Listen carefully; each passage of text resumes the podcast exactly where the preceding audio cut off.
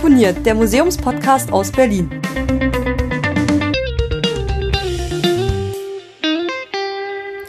Herzlich willkommen zu einer kleinen Sonderfolge des Exponiert Museums Podcasts, diesmal nicht aus Berlin. Wir sitzen hier in Florenz in Italien und so ganz pünktlich kommen gerade die Kirchenglocken neben unserer kleinen Ferienwohnung. Ähm, unsere, damit meine ich äh, ich und mein Freund. Hallo Martin. Hallo Ulrike. Genau, ihr kennt ihn aus äh, vom DDR-Podcast Staatsbürgerkunde. Möchtest du darüber noch drei Worte sagen? Ja, ist ja natürlich ein besonderes Datum heute, der 17. Juni. Ähm, Volksaufstand in der DDR. Und ja, wenn euch das Thema DDR interessiert, dann hört gerne mal rein bei Staatsbürgerkunde. Kommt auch bald eine neue Folge. Ich arbeite schon dran. Genau, aber jetzt nicht, weil wir haben Urlaub. Genau, und da bin ich ganz weit weg. Ich auch. Von, von allem. Wir haben allen den Rücken gekehrt und machen jetzt äh, ja, ein paar Tage in Florenz. Samstag war Anreisetag und der nächste Samstag ist wieder Abreisetag. Und wir haben vor, ein paar Museen zu besuchen. Wir haben jetzt den ersten Tag hinter uns. Heute war Sonntag.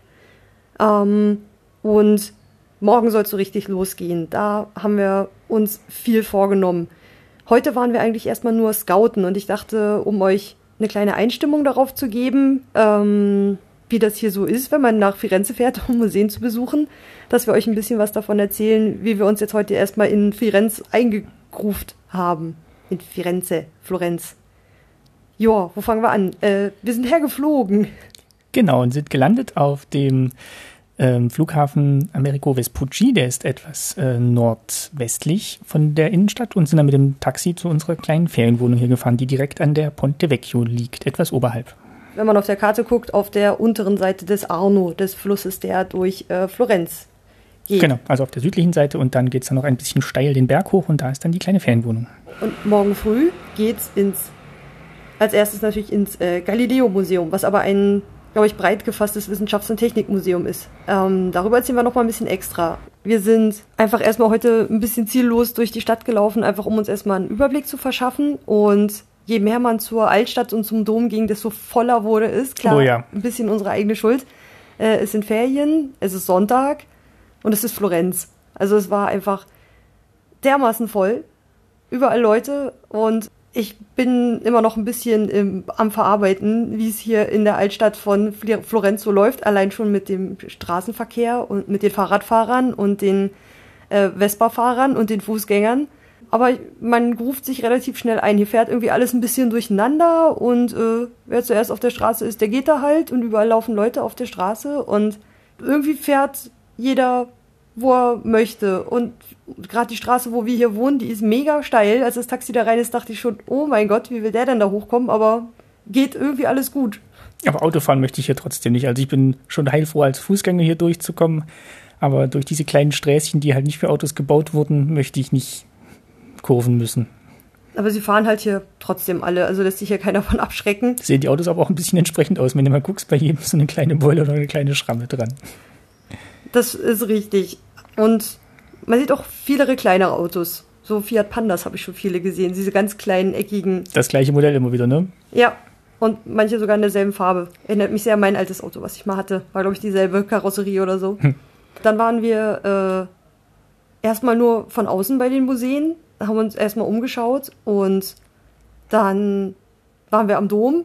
Ich habe Lust auf Eis bekommen.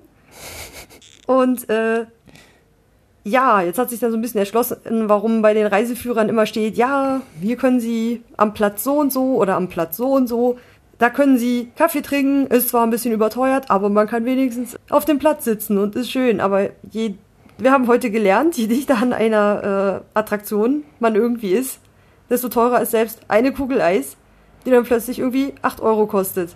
Genau. Was leider nur wo dran stand. Das ist noch ein Tipp, genau. Also vielleicht immer erstmal gucken, ähm, ob da Preise stehen, weil wenn keine Preise dran stehen, ist man dann immer ein bisschen überrascht, wenn dann die Preise genannt werden.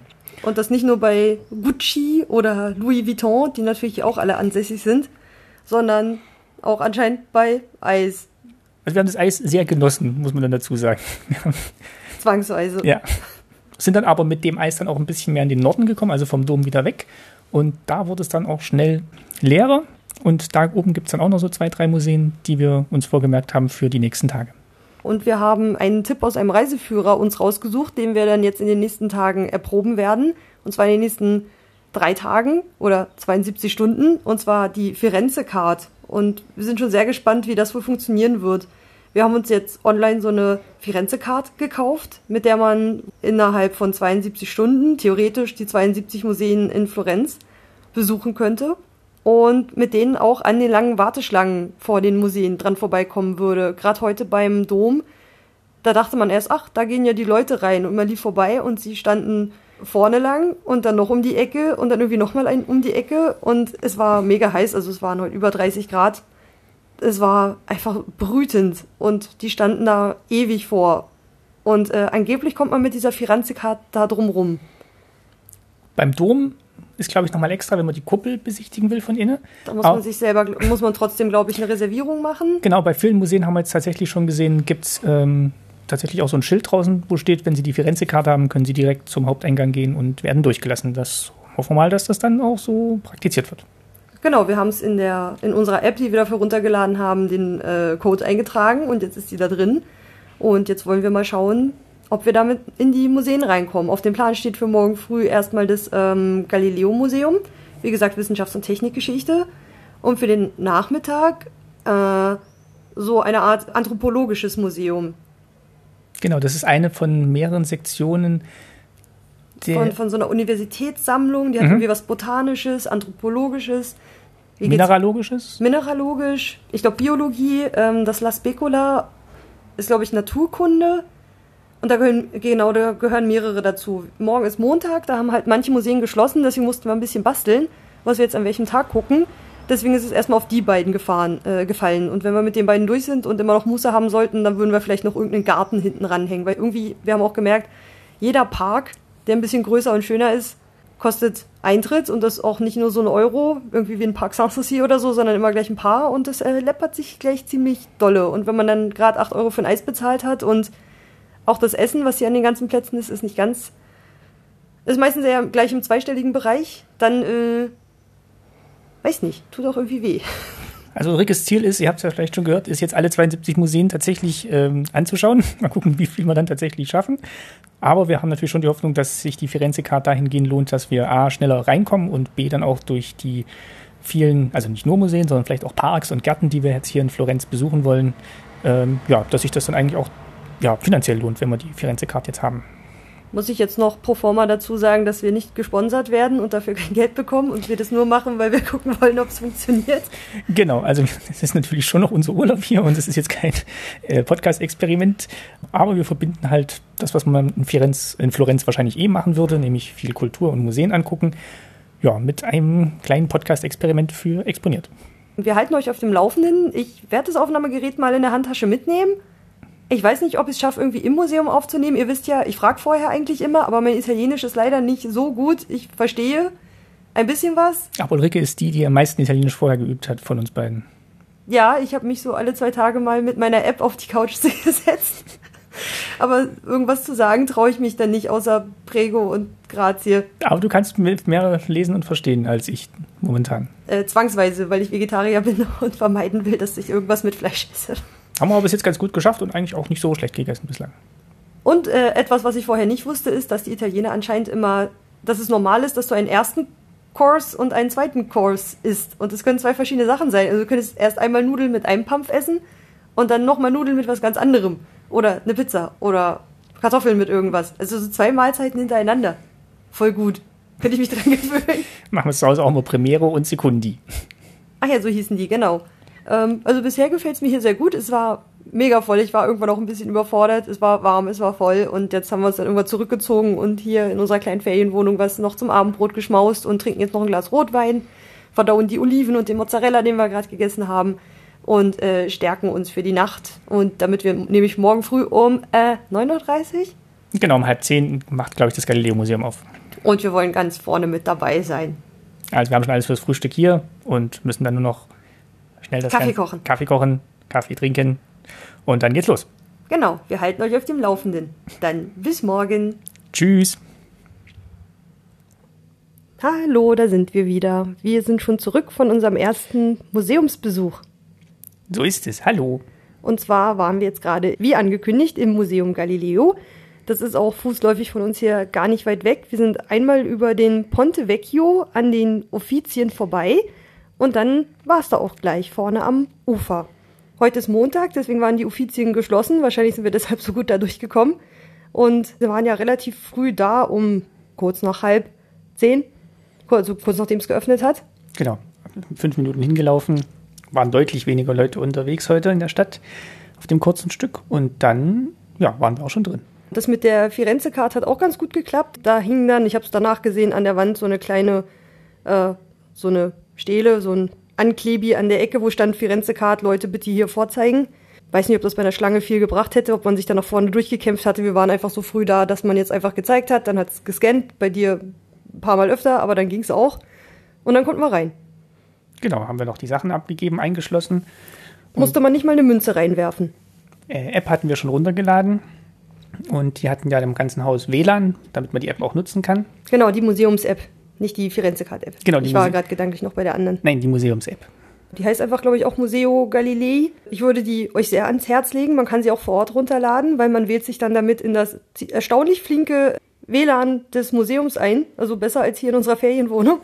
Zumindest ist es schneller. Und kann dann die Informationstiefe ein bisschen mehr bestimmen, weil sonst wäre das Museum, es ist super schön, es ist alles sehr edel, die Objekte sind sehr gut erhalten. Man sieht halt viel Messing, Messing ist das, ne? Und dunkles Holz, viele Gerätschaften. Genau, womit fing es dann an? Also es gab, gibt zwei Stockwerke, die für Museumsbesucher interessant sind. Jetzt lassen wir mal kurz die äh, Bibliothek im obersten Stock oder sowas mal kurz weg. Im ersten Geschoss war dann die Sammlung der Medici an solchen Gerätschaften und danach im zweiten Stock die Sammlung der Lorraine-Familie, Dynastie, die halt, nachdem der letzte Medici verstorben war, äh, dann an der Macht war als große Familie, wenn ich das jetzt richtig verstanden habe. Hm, Ich glaube, das stimmt. Und obwohl das Museum Museo Galileo heißt, ist es doch äh, sehr vielschichtig. Also es geht sehr viel um die Naturwissenschaften und ihre Erforschung und die Experimente, die dafür notwendig waren. Also nicht nur von Galileo selbst, sondern alles drumherum. Es gibt auch ein Zimmer, was Galileo gewidmet ist, im ersten Stock in der Medici-Sammlung. Da ist unter anderem eine Büste von ihm und so Versuche, die er entwickelt hat, die man sich dann in der App auch als Video zum Beispiel angucken kann. An manchen Stellen gibt's auch Bildschirme, da könnte man sich die dann auch nochmal mit Untertiteln angucken. Oder man guckt sie sich selber in der App an und hat dann seine Kopfhörer dabei im günstigsten Fall und kann sie sich dann auf seinem Gerät anhören. Es gibt auch überall was zum Sitzen mit gepolsterten Sitzen. Also man kann super irgendwo hinlümmeln und sich dann so ein paar Objekte raussuchen und dann schauen, was gibt's dazu. Gibt's dazu noch einen. Also es gibt zu allem was, weil direkt an den Objekten steht immer nur äh, der Name, von wem es ist und ungefähr die Zeit auf Italienisch und auf Englisch. Und in der App, da für die muss man dann schon Englisch können, ähm, kann man sich dann entweder nur die Highlights angucken lassen oder man klickt unten und dann sieht man alle Objekte, die ausgestellt sind. Genau, und die Highlights haben meistens ein, eine Tonspur, wo einem was erklärt wird, und die anderen Objekte haben dann zumindest einen erklärenden Text. Und bei den Highlights gibt es dann auch manchmal noch eine Animation oder ein weiterführendes Video. Aber manchmal auch bei denen, die nicht als Highlights Mhm, markiert sind. stimmt. Also es lohnt sich wirklich alles, was mal, also man schafft es nicht, sich jedes einzelne Gerät anzugucken. Also angucken ja, aber nicht in der App. Aber das könnte man sich jetzt, glaube ich, auch im Nachhinein nochmal machen. Also ich, das ist mal eine Museums-App, wo ich denke, die könnte man sich zu Hause auch nochmal anschauen. Wir haben uns dieses eine Gerät angeguckt ähm, in der Abteilung Gerätschaften für die Kriegsführung.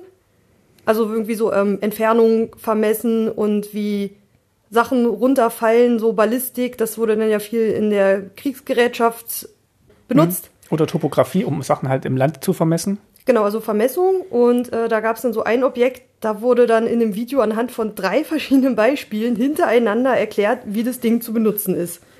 Also total ausführlich. Äh, ich fand ich richtig klasse. Also nicht nur einmal schnell erklärt, wie das funktioniert, sondern man steht da vor diesem Teil, was irgendwie, ja, es hat so, man kann sich vorstellen, also das kann man anscheinend in diese Richtung klappen, weil man sieht so Scharniere und dann kann man da noch was klappen und da noch was ausfahren. Aber wofür es wirklich nützlich ist, das erschließt sich aus der Ausstellung allein nicht, sondern man sollte dann wirklich schon in der App oder in den Videos auf dem Bildschirm gucken, dass man sich das mal anschauen kann. Und dann wurde gezeigt, man kann es nutzen, um die Höhe eines Turmes zu, also mit dem Satz des Pythagoras zu errechnen. Dann für die Kartografierung von so einer Flussmündung mhm. wurden dann so einzelne Punkte gemacht. Und dann das dritte Beispiel war was für, ja. wie man einen, den Grundriss eines perspektivisch verzerrten, weil man sieht es ja nicht von oben, man hatte ja noch keine Drohnen, eines Forts. Das hatte jetzt ungefähr die Form von Fort Belvedere, was hier auch um die Ecke ist, also so sternförmig mit so Ausbuchtungen. Und dann hat man irgendwie jeden einzelnen Eckpunkt perspektivisch da übertragen und wie man den dann flach zieht, dass du den Grundriss dieses Forts dann irgendwie hast. Das, da bin ich dann geistig irgendwann ausgestiegen, wie das dann funktioniert hat. Es war viel mit Tangenten und äh, Kreisabschnitten und Linien am Kreis. Also man hat das alles schon mal irgendwie gehört in Mathematik und Geometrie, aber das jetzt nochmal aufgefrischt zu sehen und dann auch nochmal an einem praktischen Beispiel, war schon sehr interessant.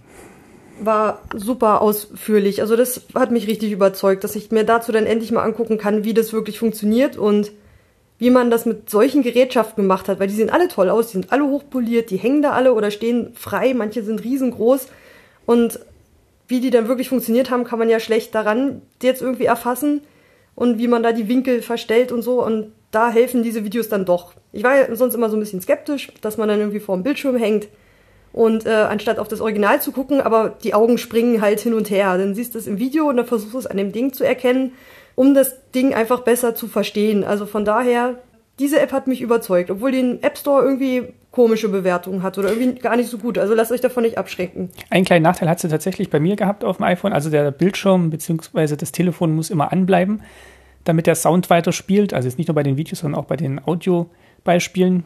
Und ich finde es immer ganz schön, wenn man das Telefon quasi in die Tasche stecken kann und rumschlendern kann, aber ich muss halt immer darauf aufpassen, dass es nicht ausgeht, damit der Ton weiterspielt. Aber die Tonbeiträge waren auch immer nicht so ewig. Nee, also du hättest, es, du hättest es eh nach einer kurzen Weile wieder aus der Tasche holen müssen. Genau. Weil er macht nicht automatisch weiter. Aber sonst bin ich auch ein Freund davon, dass halt so ein Museum seine eigene App hat und man dann mit seinen eigenen Kopfhörern. Wenn sie sinnvoll ist. Wenn sie mit, genau, wenn sie sinnvoll ist, man mit seinen eigenen Kopfhörern da durchgehen kann und ja, da nicht auf so einen Audioguide angewiesen ist, sondern sich da schon vorbereitet hingehen, begeben kann. Genau. Akku sollte voll sein oder ihr nehmt euren äh, externen Akku mit. Aber auch an vielen Stühlen äh, war eine Steckdose, die, glaube ich, so aussah, als ob man da auch mit dem normalen europäischen Stecker dran kam. Ja. Ja, die Frage, ob die für die Besucher gedacht sind oder vielleicht für die Reinigungskräfte. Aber es war ja nicht viel, kein Wachpersonal da, was mich davon hätte abhalten können, da jetzt meinen Stecker reinzustecken. Na gut, aber trotzdem immer schön aufpassen. Oder einfach mal kurz reinstecken. Ja. ja, hat uns auf jeden Fall sehr gut gefallen. Also es waren zwei Stockwerke und wir waren jetzt vielleicht zweieinhalb Stunden da drin. Genau, ich hole mal noch mal kurz meine äh, Fotos raus und schaue noch mal, äh, was wir da eigentlich alles noch Tolles gesehen haben. Wir sind jetzt gerade eben schon voll mitten reingesprungen. Es gibt noch so einen kleinen Introductory-Raum, indem man äh, sich die Geschichte der Sammlung auch nochmal angucken kann. Also zuerst, dass die Medici gesammelt haben, dass dann die Familie Lorraine gesammelt hat und mit welchen Sper Schwerpunkten. Dann war es mal Teil des ähm, Wissenschaftsmuseums, also äh, ich krieg's jetzt italienisch nicht auf die Reihe und dann wurde ab 2010 eigentlich erst das Museum Galileo. Also so wie es jetzt da ist, ist es anscheinend sogar noch relativ frisch. Also da kann man sich erstmal reindenken. Das ist italienisch und englisch. Dann gibt's in jedem Raum einen Raumtext. Der ist auf Italienisch und auf Englisch. Da ist aber auch ein kleiner QR-Code. Wenn man den scannt, dann kann man ihn sich auch auf Englisch, Portugiesisch, Spanisch und viele andere Sachen anzeigen lassen. Also so die grundlegende Einführung. Auf Deutsch. Auf Deutsch. Habe ich nicht gesagt? Ja, Englisch gesagt. Sorry, ich bin jetzt schon langsam verwirren mich die Sprachen. Also auf Deutsch ist auf jeden Fall auch dabei. Kann man sich auch anhören, genau. Also sie haben sich wirklich Mühe gegeben, da möglichst viele Leute auch dran teilhaben zu lassen. Äh, barrierefrei war es soweit, glaube ich, auch. Es gibt einen Fahrstuhl durchs Treppenhaus und einen Lift mhm. für die halbe Treppenstufe, die man sonst ähm, überbrücken müsste. Also da kommt man irgendwie auch lang. Dann das erste Stück, was mich dann sehr beeindruckt hat, war dieses, diese riesige, also die Form eines riesigen Globus. Weiß nicht, drei Meter hoch. So ein Sphärenmodell vielleicht, würde ich sagen. Genau, in der Mitte ist die Erde und dann gibt es mehrere Sphären, die sich da drum bewegen können. Hatte ich nicht noch. Nee, ich habe natürlich nicht den Namen abfotografiert, das habe ich ja gut gemacht. Und es gab dann hinten eine Kurbel, die haben sie abmontiert und damit hätte man das Ding in Bewegung setzen können. Oben ist dann noch unter der Kuppel ein Bildnis Gottes, der über das Ganze wacht, äh, angebracht. Und in der Mitte, also damals war es halt noch das Weltbild, dass die Erde im Zentrum des Universums stand. Und so konnte man das dann halt wie so ein Globus schichtenweise aufbauen. Und drumherum waren dann irgendwie noch die Planeten und fixe Sterne irgendwie angebracht und das hätte sich dann in, innerlich irgendwie alles drehen können. Auch dazu gibt es eine tolle Animation. Genau, wenn man der Kurbel dreht, dann drehen würde. drehen würde, dann bewegt sich quasi, dann bewegt sich quasi die Planeten, wie man sich damals vorgestellt hat, dass sie sich bewegen würden um die Erde. Alle äh, natürlich im Kreis und nichts äh, elliptisch oder sowas. Genau, und manchmal auch noch kleinere Monde dann um die einzelnen Planeten, die bewegen sich dann auch noch mit. Dann, auch noch im ersten Stock, äh, gab es ein ähm, Ausstellungsstück in dem Raum zu Galileo, und zwar sein Zeigefinger und sein Daumen sowie ein Zahn von Galileo, was sie anscheinend mal von seinem Leichnam abgeknapst haben. Joa, wer Originale im Museum mag, äh, hier ist es auf die Spitze getrieben. Ja, weiß nicht, ob man das ausstellen muss, so unbedingt. Es hat irgendwie nicht so richtig reingepasst, ähm, weil das andere halt schon sehr. Es steht auch wie in so einem Reliquienschrein ja. irgendwie, auf, in so einem. Also es hat jetzt nicht, mit so einer Glaskuppel. Hat jetzt nicht gestört in dem Sinne, aber es war dann so unvermutet, dass es irgendwo mal mittendrin auf einmal aufgetaucht ist, der Zeigefinger und der Daumen. Aber es ist halt wirklich wie so eine Reliquie. Mhm. Weil normalerweise so Körperteile von Heiligen hat man ja normalerweise, dass man die irgendwo aufbewahrt und dann auch noch in so einem Holzaltärchen. Ich weiß nicht, was es genau ist. Und dann unter Glas. Ja, es ist ein paar Leute, die da rangetreten sind und geguckt haben, da gingen erstmal die Augenbrauen hoch. Es war so, was? Hm. ähm, es war überraschend. Dann kann man noch in den zweiten Stock hochgehen und erstmal kurz ein bisschen verschnaufen. Da gibt es auch so ein so ein Eckerkerchen, wo man aus, mal aus dem Fenster auf den Arno runtergucken kann, äh, mal kurz die Fotos, die man gemacht hat, im WLAN austauschen, kurz der Familie Bescheid sagen, wie es einem im Urlaub so ergeht, sich dann mit dem Rest der Lorellen-Sammlung, die das Ganze dann irgendwann ergänzte, ähm, weiter ansehen. Genau, führt quasi thematisch dann auch den ersten Stock weiter, also die Entwicklung der Wissenschaften und die Untersuchungen und Versuche, die damit verbunden sind. Und ich habe ein weiteres äh, Stück gefunden. Ich mag ja immer so gern Schreibtische großer denkender Menschen. Ähm, und da war so ein, so ein krasser Chemielabortisch. Dazu gibt es auch eine Animation, wie man den ausklappt, damit links und rechts dann so eine kleine Aufsteller entsteht, wo man dann die Klappen oben drauf ablegt. Und man konnte dort Feuer drunter machen unter so einer kleinen Platte und äh, die Sachen erhitzen mit so einem kleinen Fuß Pedälchen und rechts und links war wie so ein kleines Amphitheater aus Gläsern, wo verschiedenstes Gedöns drin war, womit man Experimente machen konnte. Schöner Experimentiertisch. Also ganz großartig. Und einfach, es war, gibt unglaublich viele Objekte. Man kann sie kaum aufzählen. Also man kann sie alle in dieser App anschauen. Wenn euch das interessiert, guckt mal in die App rein und geht unten auf gesamte Sammlung und schaut euch mal alle an. Sie heißt Museo Galileo. Und dann kann man sagen, bin ich im Erdgeschoss, im Medici, Medici Collection oder in der Lorraine Collection. Und gehe ich jetzt zum Beispiel in die Lorraine Collection.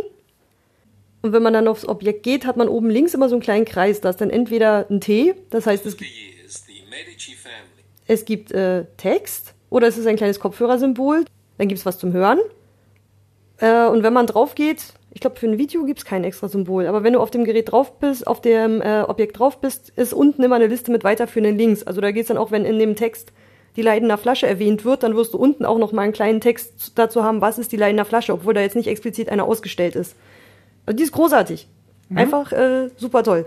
Das ganze Museum ähm, ja, sehr einsteigerfreundlich und sehr interessant. Also ja, ich mag ja dann eh so physikalische Experimente aus der Mechanik und Geometrie, wo man wirklich noch nachvollziehen kann, was passiert und nicht mit Elektronen und Wellen konfrontiert wird. Und das hat mir sehr, sehr gut gefallen.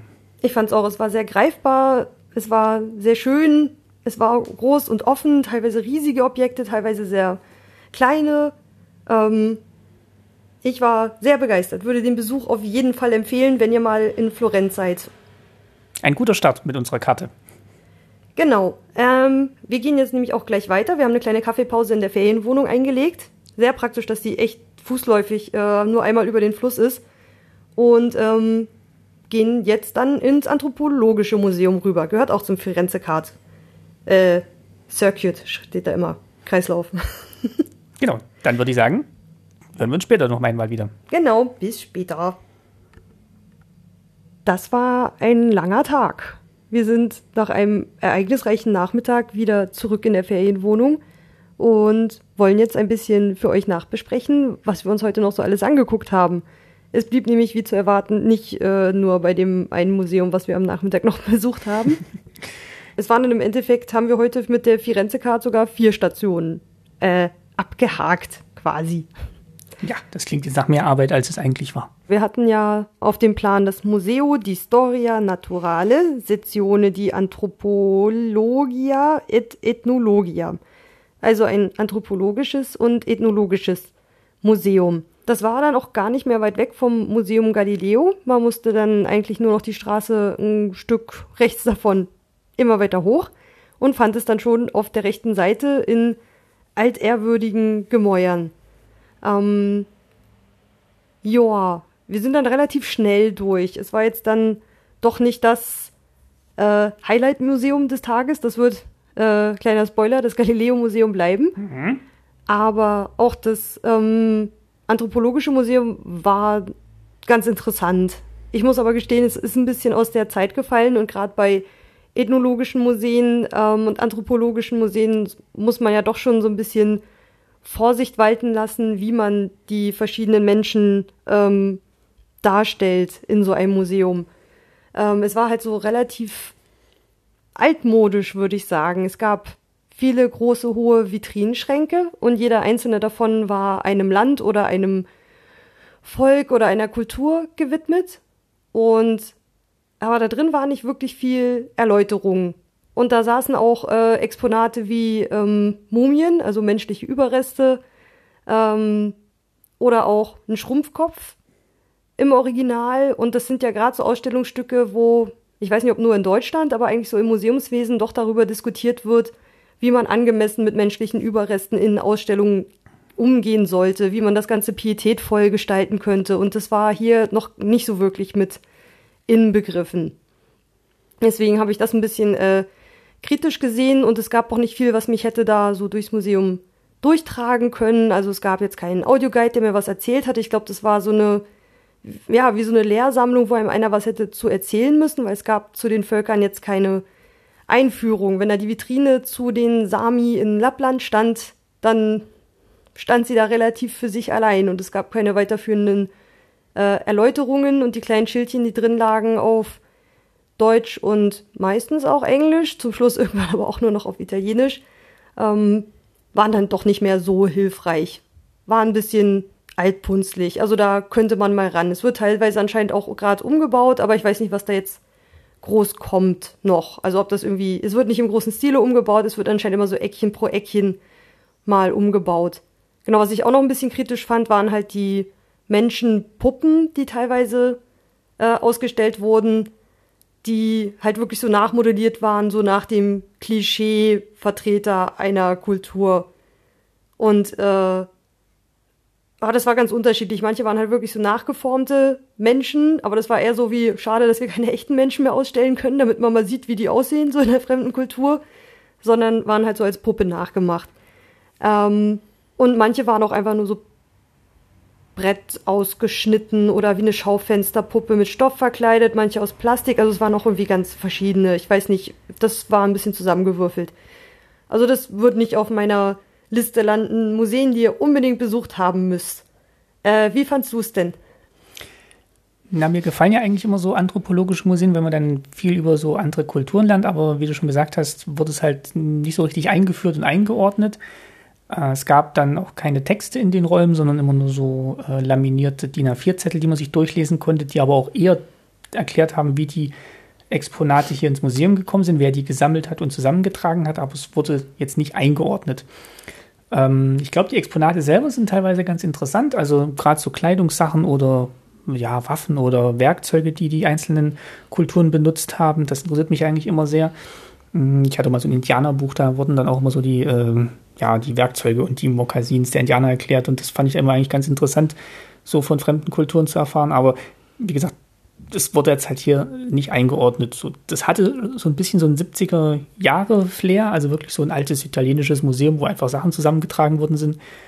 Aber der Erkenntnisgewinn, wenn man jetzt da keine Vorbildung hat bei bestimmten Kulturen, war jetzt da nicht so groß. Also es war eher so der, die Faszination des Exotischen, dem man vielleicht noch was abgewinnen konnte, aber es hat dann jetzt nicht so im Wissen weitergebracht.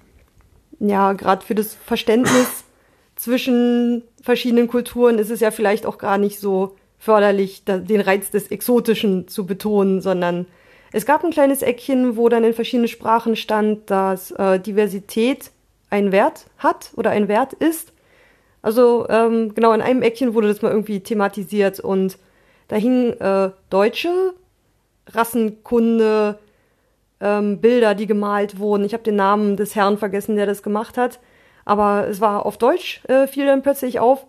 Und ähm, auf der einen Tafel stand dann ja, ob jetzt wirklich äh, die Hautfarbe der, die erste Kategorie sein sollte, nach der man versucht, Menschengruppen zu unterteilen und ähm, dass das ja vielleicht nicht äh, der richtige Maßstab sein sollte und dass Diversität was Wichtiges ist, aber das hat sich nicht auf den Rest der Ausstellung ausgewirkt.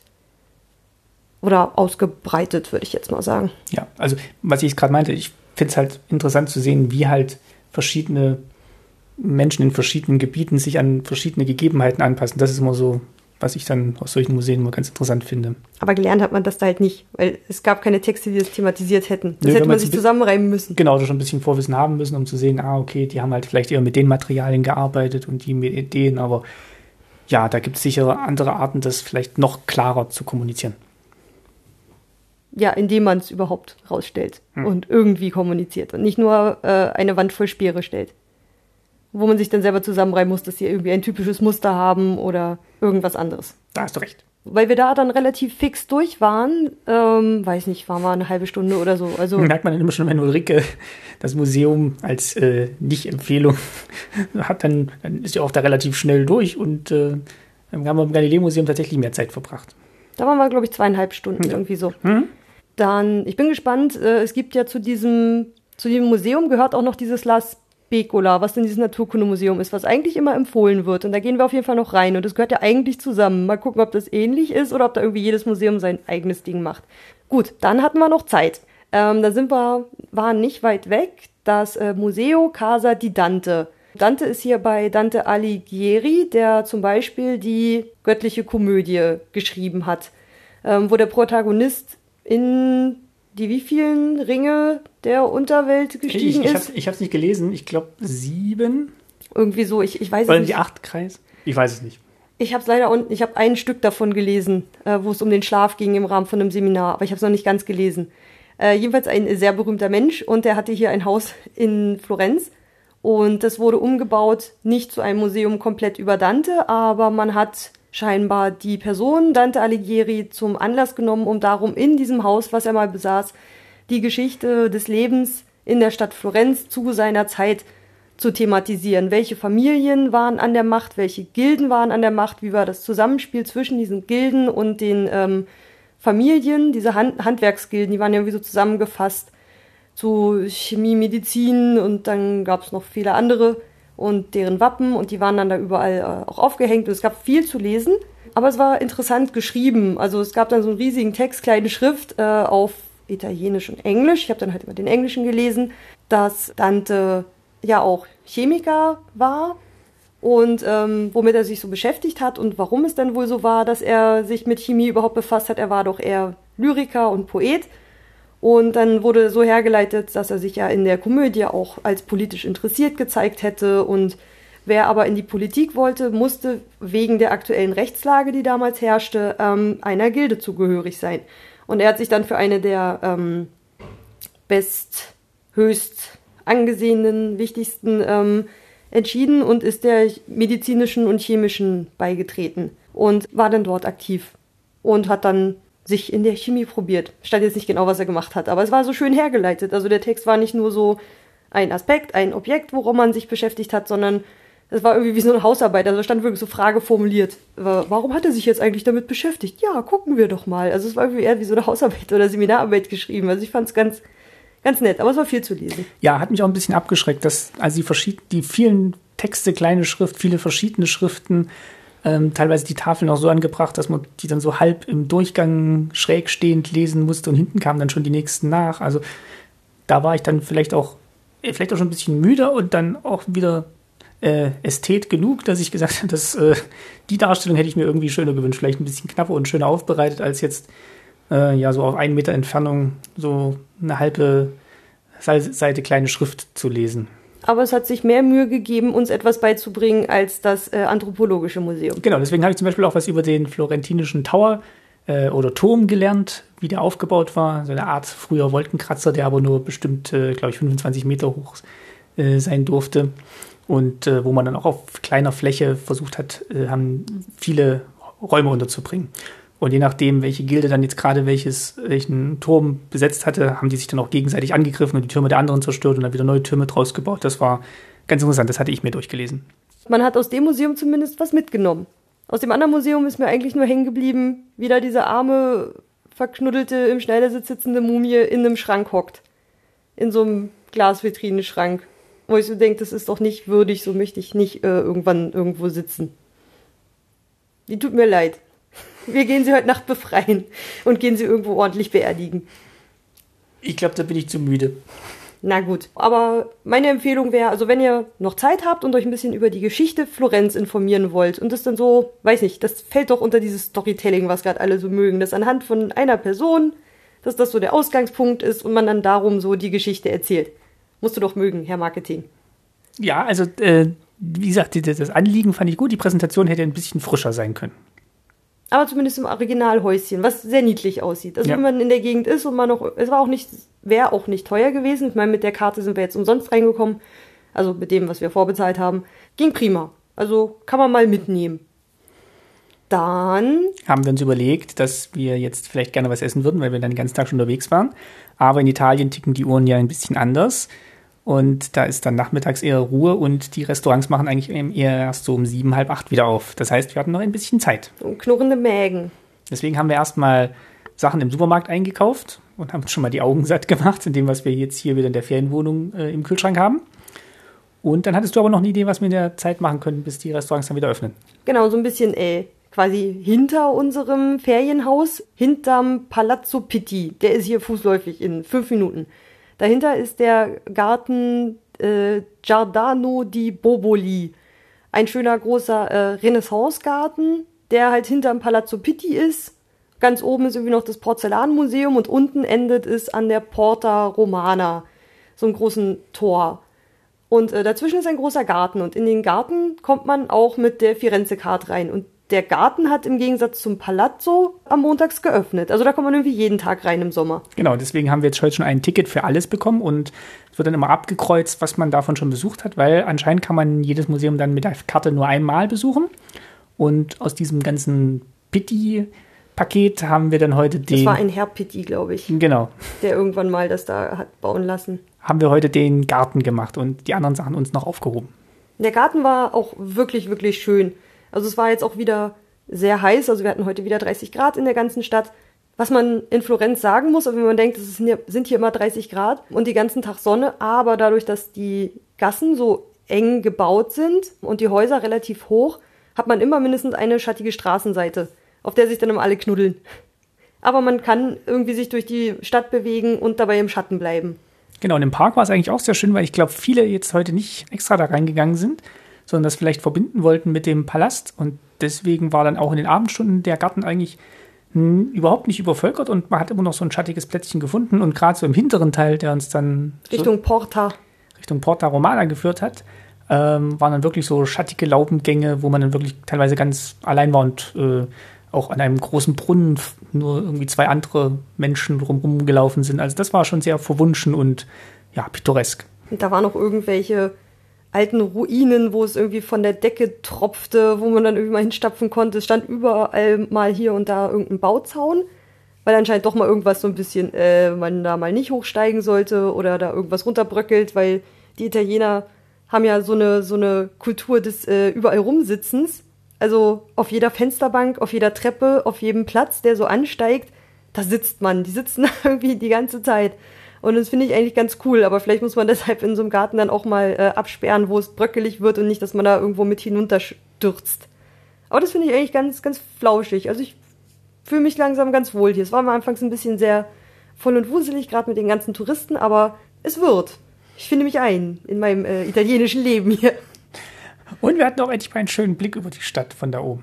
Oh, stimmt, wir waren äh, relativ hoch und äh, konnten den Dom sehen und diesen bunten weißen Turm, der daneben irgendwie dazugehört, aber irgendwie komplett anders aussieht. Ja, und, und ein bisschen die äh, toskanischen Hügel. Auf der anderen Seite, genau. Das sah sehr lauschig aus. Das haben wir bisher nur vom Flugzeug gesehen. Also in Florenz, man sieht halt nichts wegen der engen Gassen, hohe Häuser. Man kann irgendwie nicht weit gucken. Manchmal hat man so eine Straßenflucht und ganz am Ende sieht man dann mal, wie mal so ein grüner Berg hochgeht. Aber wir waren halt bisher wirklich viel in der Innenstadt. Immer so ein bisschen unterm Arno, weil da unser, unsere Ferienwohnung ist und wo wir so essen gehen, weil es halt nicht direkt in der Altstadt ist.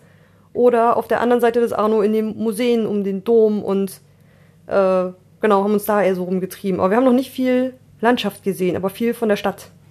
Ja, genau. Die nächsten zwei Tage wird es wahrscheinlich auch so bleiben, denn da sind wir noch mit der Museumskarte unterwegs. Genau, die gilt jetzt noch äh, 60 Stunden. Also man hat da so einen Zähler in der App. Die, der, die zählt jetzt runter, wie lange sie noch gilt. Und sie listet auch auf, welche Museen man besucht hat. Also können wir mittracken. Ja, so Achievements, die man dann anlocken kann. Naja, man hat die Liste der Museen, die man ja. besucht hat. Und dann waren wir noch echt lecker Pizza essen. Hinterm Porter. Genau, in einem Tipp, den uns ja der Ferienwohnungsmitarbeiter genannt hat. Und das hat ganz gut gepasst. Dann haben wir nämlich den hinteren Ausgang vom Garten genommen und da war es dann gar nicht mehr weit weg. Und da war es dann auch schon 19 Uhr und wir konnten dann zum Abendessen. Genau, war noch ein bisschen abenteuerlich die Suche. Wir haben dann mal äh, erfahren, wie das ist, wenn man nicht darauf achtet, äh, welche Hausnummer es ist. Es gibt hier blaue Hausnummern, das sind die Gebäude, und es gibt rote Hausnummern. Das sind dann nochmal so äh, Unterabteilungen, also so offizielles, Geschäfte, Restaurants, irgendwie sowas die innerhalb dieser Gebäude sind. Und dann sind wir erst zu weit gelaufen. Genau, weil Google Maps ist immer zielsicherer als Apple Maps. Google Maps hat äh, mehr raus in Italien. Das stimmt, deswegen. Also mit Google Maps findet man sich ganz gut zurecht.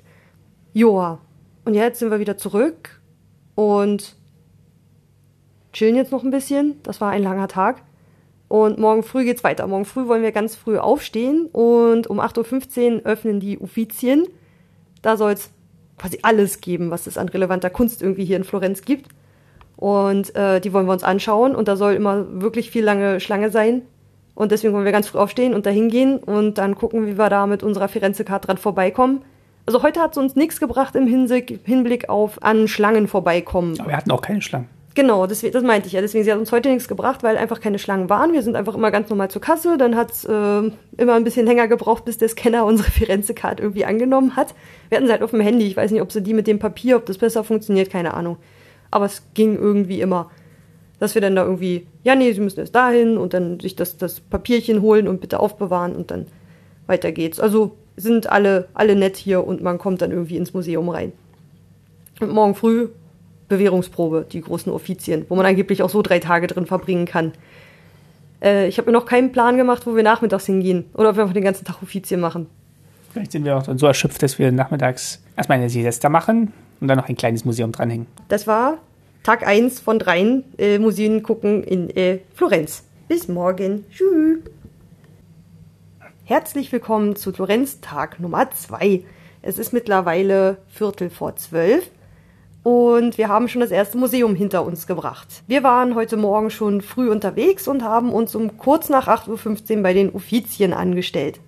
Man musste äh, über den Ponte Vecchio rechts abbiegen und kurz bevor man beim Museum Galilei ankommt, äh, öffnet sich links so eine große Fläche. Die ist sehr lang und schmal äh, zwischen zwei großen Gebäuden, die aber halt so U-förmig, wie so ein Hufeisen sind. Mhm. Und man guckt halt so in dieses, äh, in die Öffnung rein. Also das ist schon auffällig. Das ist auch immer das Bild, was man sieht, wenn man die Uffizien sieht. Es ist immer dieser Blick hinein in diese Häuserschlucht. Es ging noch vom Andrang her. Wir hatten ja wieder unsere Firenze-Card mit dabei, haben uns erstmal durchgefragt, äh, wo müssen wir hin. Ähm, das war jetzt nicht gleich so ersichtlich. Man muss relativ weit reinlaufen, dann auf die rechte Seite und äh, mussten uns dann zu Tür 1 anstellen und dann gab es nochmal eine Linie für Gruppen und für Einzelleute. Und dann sind wir halt zu der Einzelleute-Dings gegangen und äh, dachte man, okay, Schlange geht noch, schlängelte sich irgendwie so um zwei Ecken ähm, da musste man erst rein, dann gab es Sicherheitscheck, also man musste seine Tasche durch so ein Röntgengerät. Wie am Flughafen. Wie am Flughafen. War wahrscheinlich dann auch eher die Schlange halt für alle, die da rein müssen, als Sicherheitscheck-Schlange und zwar jetzt nicht so getrennt nach Firenze-Card-Besitzern und nicht Firenze-Card-Besitzern. Aber man hätte sich auch, glaube ich, weiter vorne anstellen können. Also ich habe es jetzt nicht genau mitgekriegt, ob äh, Das waren, glaube ich, die, schon die Schlange für reservierten Stimmt das, war die, Eintritt. stimmt, das war die Schlange für Reservierung, ja. Genau, also wahrscheinlich alle, die Reservierungen irgendwie hatten, sei es jetzt Firenze-Card oder wenn man Online bestellt hat. Wenn man online, man kann online reservieren, das kostet dann irgendwie nochmal 4 Euro direkt bei den Offizien und es werben auch viele Leute damit. Also wenn man anfängt mal zu googeln, wo kann ich in äh, Firenze hingehen, irgendwelche Überblicksseiten, so Reisetippseiten und dann kriegt man meistens so Werbeanzeigen, dieses und jene Museum ohne Anstehen. Also ich glaube, das ist nochmal so eine ganz eigene Geldmach. Ja. Art, also zu sagen, ähm, hier ist viel Tourismus, hier kommen viele Leute für die Museen und wir geben euch Tickets ohne Anstehen. Aber draußen stand extra auch ein Schild von den Offizien, dass man Tickets nicht von Dritten kaufen soll, sondern wirklich nur über die offizielle Seite oder eben Firenze-Card, weil die Preise sonst höher sind und teilweise auch gefälschte Tickets wohl im Umlauf sind. Da warnen die extra davor. Ja, ich glaube, das war jetzt nicht das, was ich meinte. Auf diesen Webseiten, wenn da steht ohne Anstehen, das sind ja nicht die Leute, die am Automaten stehen und fragen, Hm. hey, brauchst du noch ein Ticket? Ich habe eins, was auf den Boden gefallen ist. Vielleicht soll ich noch kurz sagen, was die Offizien eigentlich sind und warum das so begehrt ist. Äh, weil jeder sagt, man muss in die Offizien gehen. Ich weiß nicht, das ist so eine Regel. Es ist obligatorisch. Man muss, wenn man in Florenz ist, in die Offizien gehen. Es ist eine große Kunst- und Skulpturensammlung, also Gemälde und Skulpturen hauptsächlich. Und äh, es war eine Sammlung der Medici. Wurde die von denen angefangen? Ja, ich glaube, die Oder ergänzt? Das waren ja deren Bürogebäude ursprünglich, also die Offizi. Ach ja, off die offiziellen Genau. Räumlichkeiten. Und das ist dann nach und nach ist das dann zu einem, ja, einer Kunstsammlung aus- und umgebaut worden. Also man bekommt zu jedem Einzelstück ähm, Informationen, wie die da hingekommen sind. Das kann man, glaube ich, gar nicht so ganz verallgemeinern. Ähm, genau, es ist eine große Kunst- und Gemäldesammlung und da muss man hin. Und ich hatte auch gelesen, dass da irgendwie äh, man theoretisch auch drei Tage verbringen könnte und man sollte sich vorher raussuchen, was man ansehen will. Und ich glaube, mit die Methode haben wir so ein bisschen unbewusst gemacht, dass wir auf dem Plan geguckt haben, was interessiert uns, welcher Künstler und ein bisschen losgelaufen sind. Äh, wir waren aber eigentlich gerade noch am Sicherheitscheck. Ähm, genau, also man muss durch so einen Metallscanner und muss dann wirklich Tasche durch, man selber durch, ähm, Handy auf so ein extra Ding legen und dahinter gibt's dann nochmal so eine Schleife, wo man immer noch in der Schlange bleibt, ähm, wo man sich einen Audioguide holen kann für stolze 6 Euro und man muss seinen Pass oder Ausweis hinterlegen, was ich ein bisschen befremdlich fand, weil ich meine, ohne das Ding, na gut, wird, man wird ja nicht mehr kontrolliert, also zumindest äh, innerhalb EU nicht mehr, aber fand ich nicht ganz so geil, dafür 6 Euro zu bezahlen und auch noch meinen Ausweis dahin zu legen. Ja, zumal der Audioguide ja meistens immer ohne Pfand ausgehändigt bekommst, weil das willst du mit dem Ding sonst anfangen außerhalb des Museums.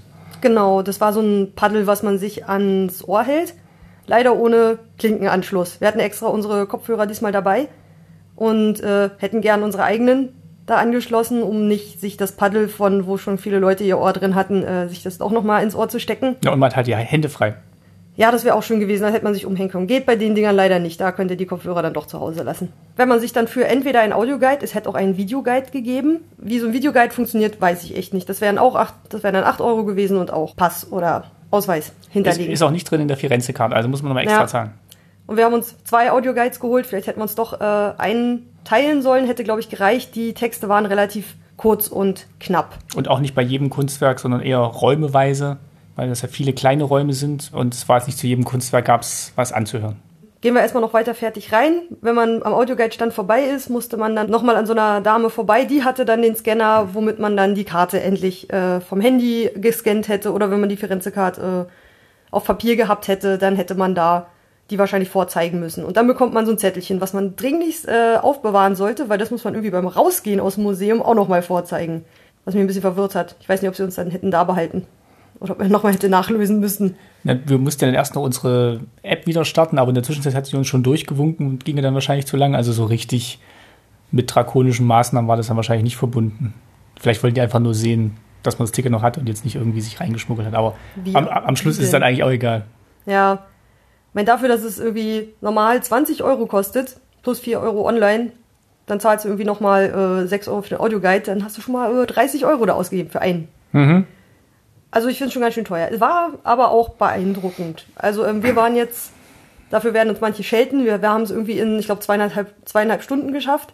Ja, die Sachen anzugucken, die uns halt interessiert haben und wo wir halt noch aufnahmefähig waren. Es gibt zwei große Stockwerke, die jeweils diese U-Form, Hufeisenform äh, des Gebäudes nachgehen. Man muss im zweiten Stock beginnen. Das hat uns erst irgendwie verwirrt, weil man läuft erstmal im ersten Stock an so einer Baustelle vorbei, wo Leute sitzen und aufpassen, dass keiner reingeht. Dachte schon, oh, ist jetzt der erste Stock irgendwie komplett gesperrt oder was ist hier los? War aber nicht. Also man, steht dann irgendwo auch im Flyer, äh, hatte Martin dann irgendwo gefunden, ähm, dass man im zweiten Stock anfängt und ganz hinten runter geht, um dann in den ersten Stock zu gelangen und von da geht's dann wieder nach unten raus. Es knuddelte sich dann am Anfang gleich ein bisschen. Also wir waren, wie gesagt, sehr früh, es war noch gar nicht so voll. Und irgendwann haben wir dann gesagt, dass wir ein Stück vorgehen. Also man landet dann erstmal in so einem, in so einem großen Gang, von dem parallel immer ins Innere rein, glaube ich, äh, viele kleine Räume waren. Die sind teilweise miteinander verbunden. Teilweise sind das so kleine Kabinette, die einfach nebeneinander sind, wo man immer so rein rausgeht und dann immer so sich durchschlängelt. Und wir haben irgendwann den ersten Teil des ersten Geschosses übersprungen und sind ein Stück nach vorne gelaufen, weil da war es einfach noch wunderbar leer. Das war sehr angenehm. Hm, das hat mir auch gefallen. Also mache ich ja eh meistens in Museen oder versuche ich immer zu machen, dass ich ähm, so ein bisschen am Ende beginne. Das habe ich mir irgendwann so angewöhnt, weil ich denke, äh, die Sachen, die ich am Ende sehe, da bin ich dann immer schon so erschöpft vom Museum und die sind vielleicht auch wert, betrachtet zu werden. Deswegen fange ich eigentlich ganz gerne hinten an und gucke mir dann, was mir so auffällt. Das äh, ja, ist auch so eine eigene Marotte.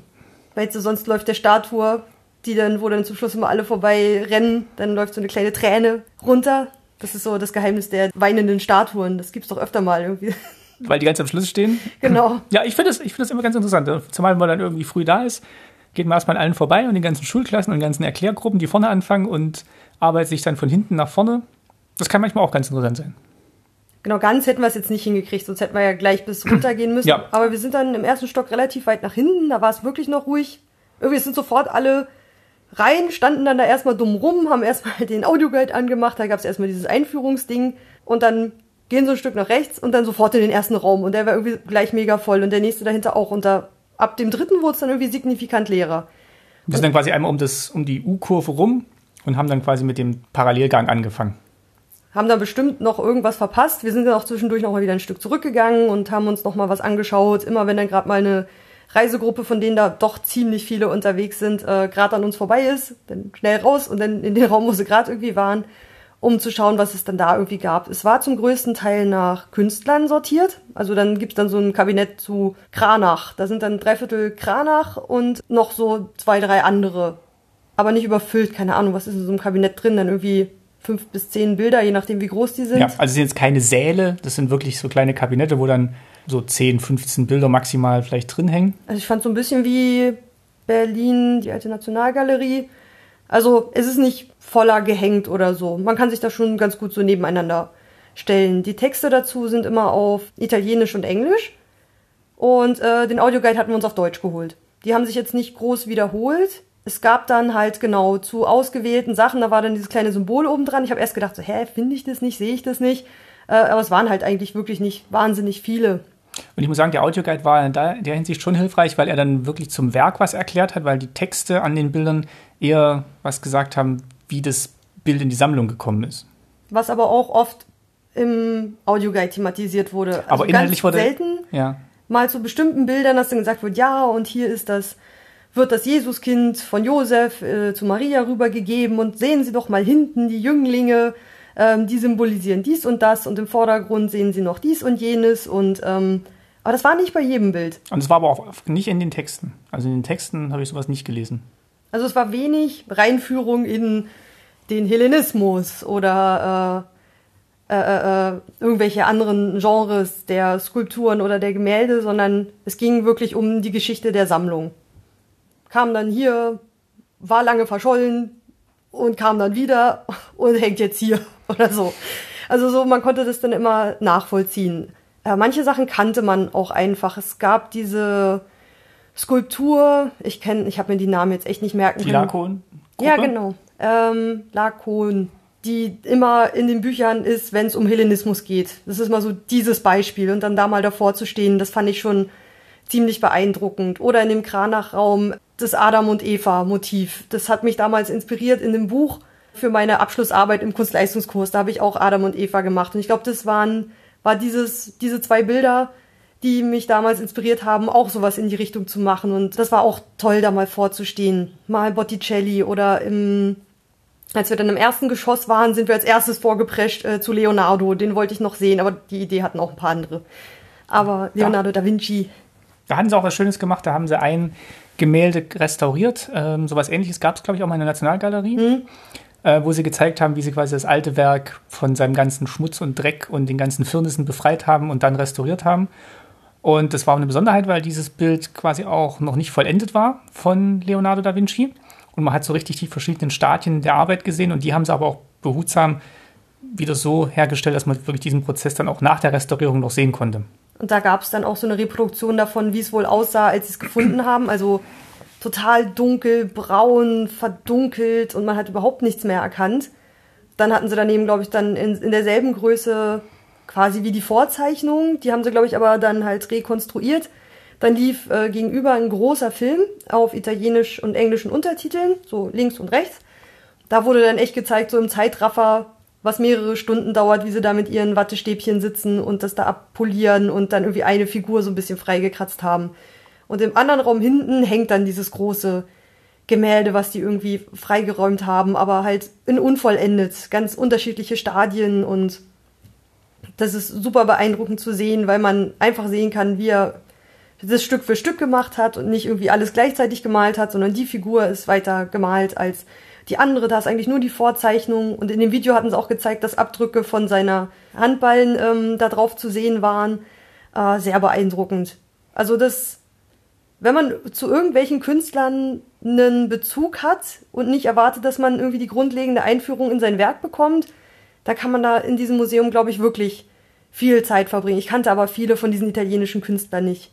Oder es waren nicht nur italienische, viele andere. Aber ich glaube, wenn man zu dem schon eine Verbindung hat, dann kann man sich da hinstellen und staunen und sich da ein bisschen reindenken.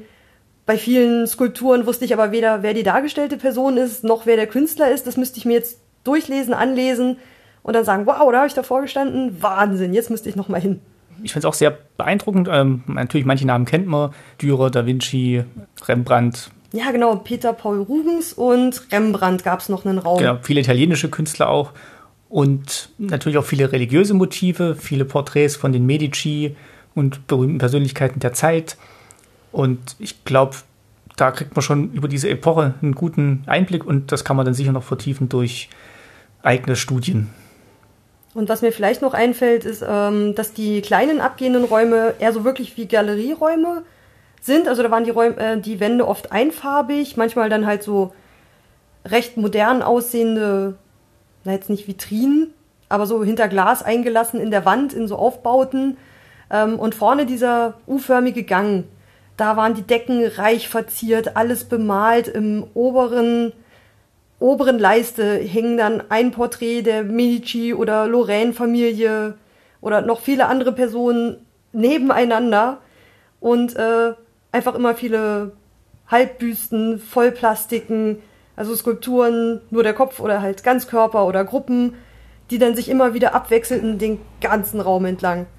Das war schon sah schon toll aus. Also war aber auch wieder ein Kontrast. Dann bist, tauchst du wieder ein in so einen kleinen Raum und bist wieder bei einem Künstler, gehst wieder raus, wieder so, bäm, diese riesige Halle und alles voller Menschen und nee, doch, war schon spannend. Und dann an dem einen Punkt im zweiten Stock, wenn man hinten ähm, in der Rundung des Us steht, dann konnte man nachher runtergucken und sah dann, dass die Schlange schon äh, signifikant äh, länger geworden war und wesentlich mehr Menschen sich da unten im Hof tummelten, die dann rein wollten.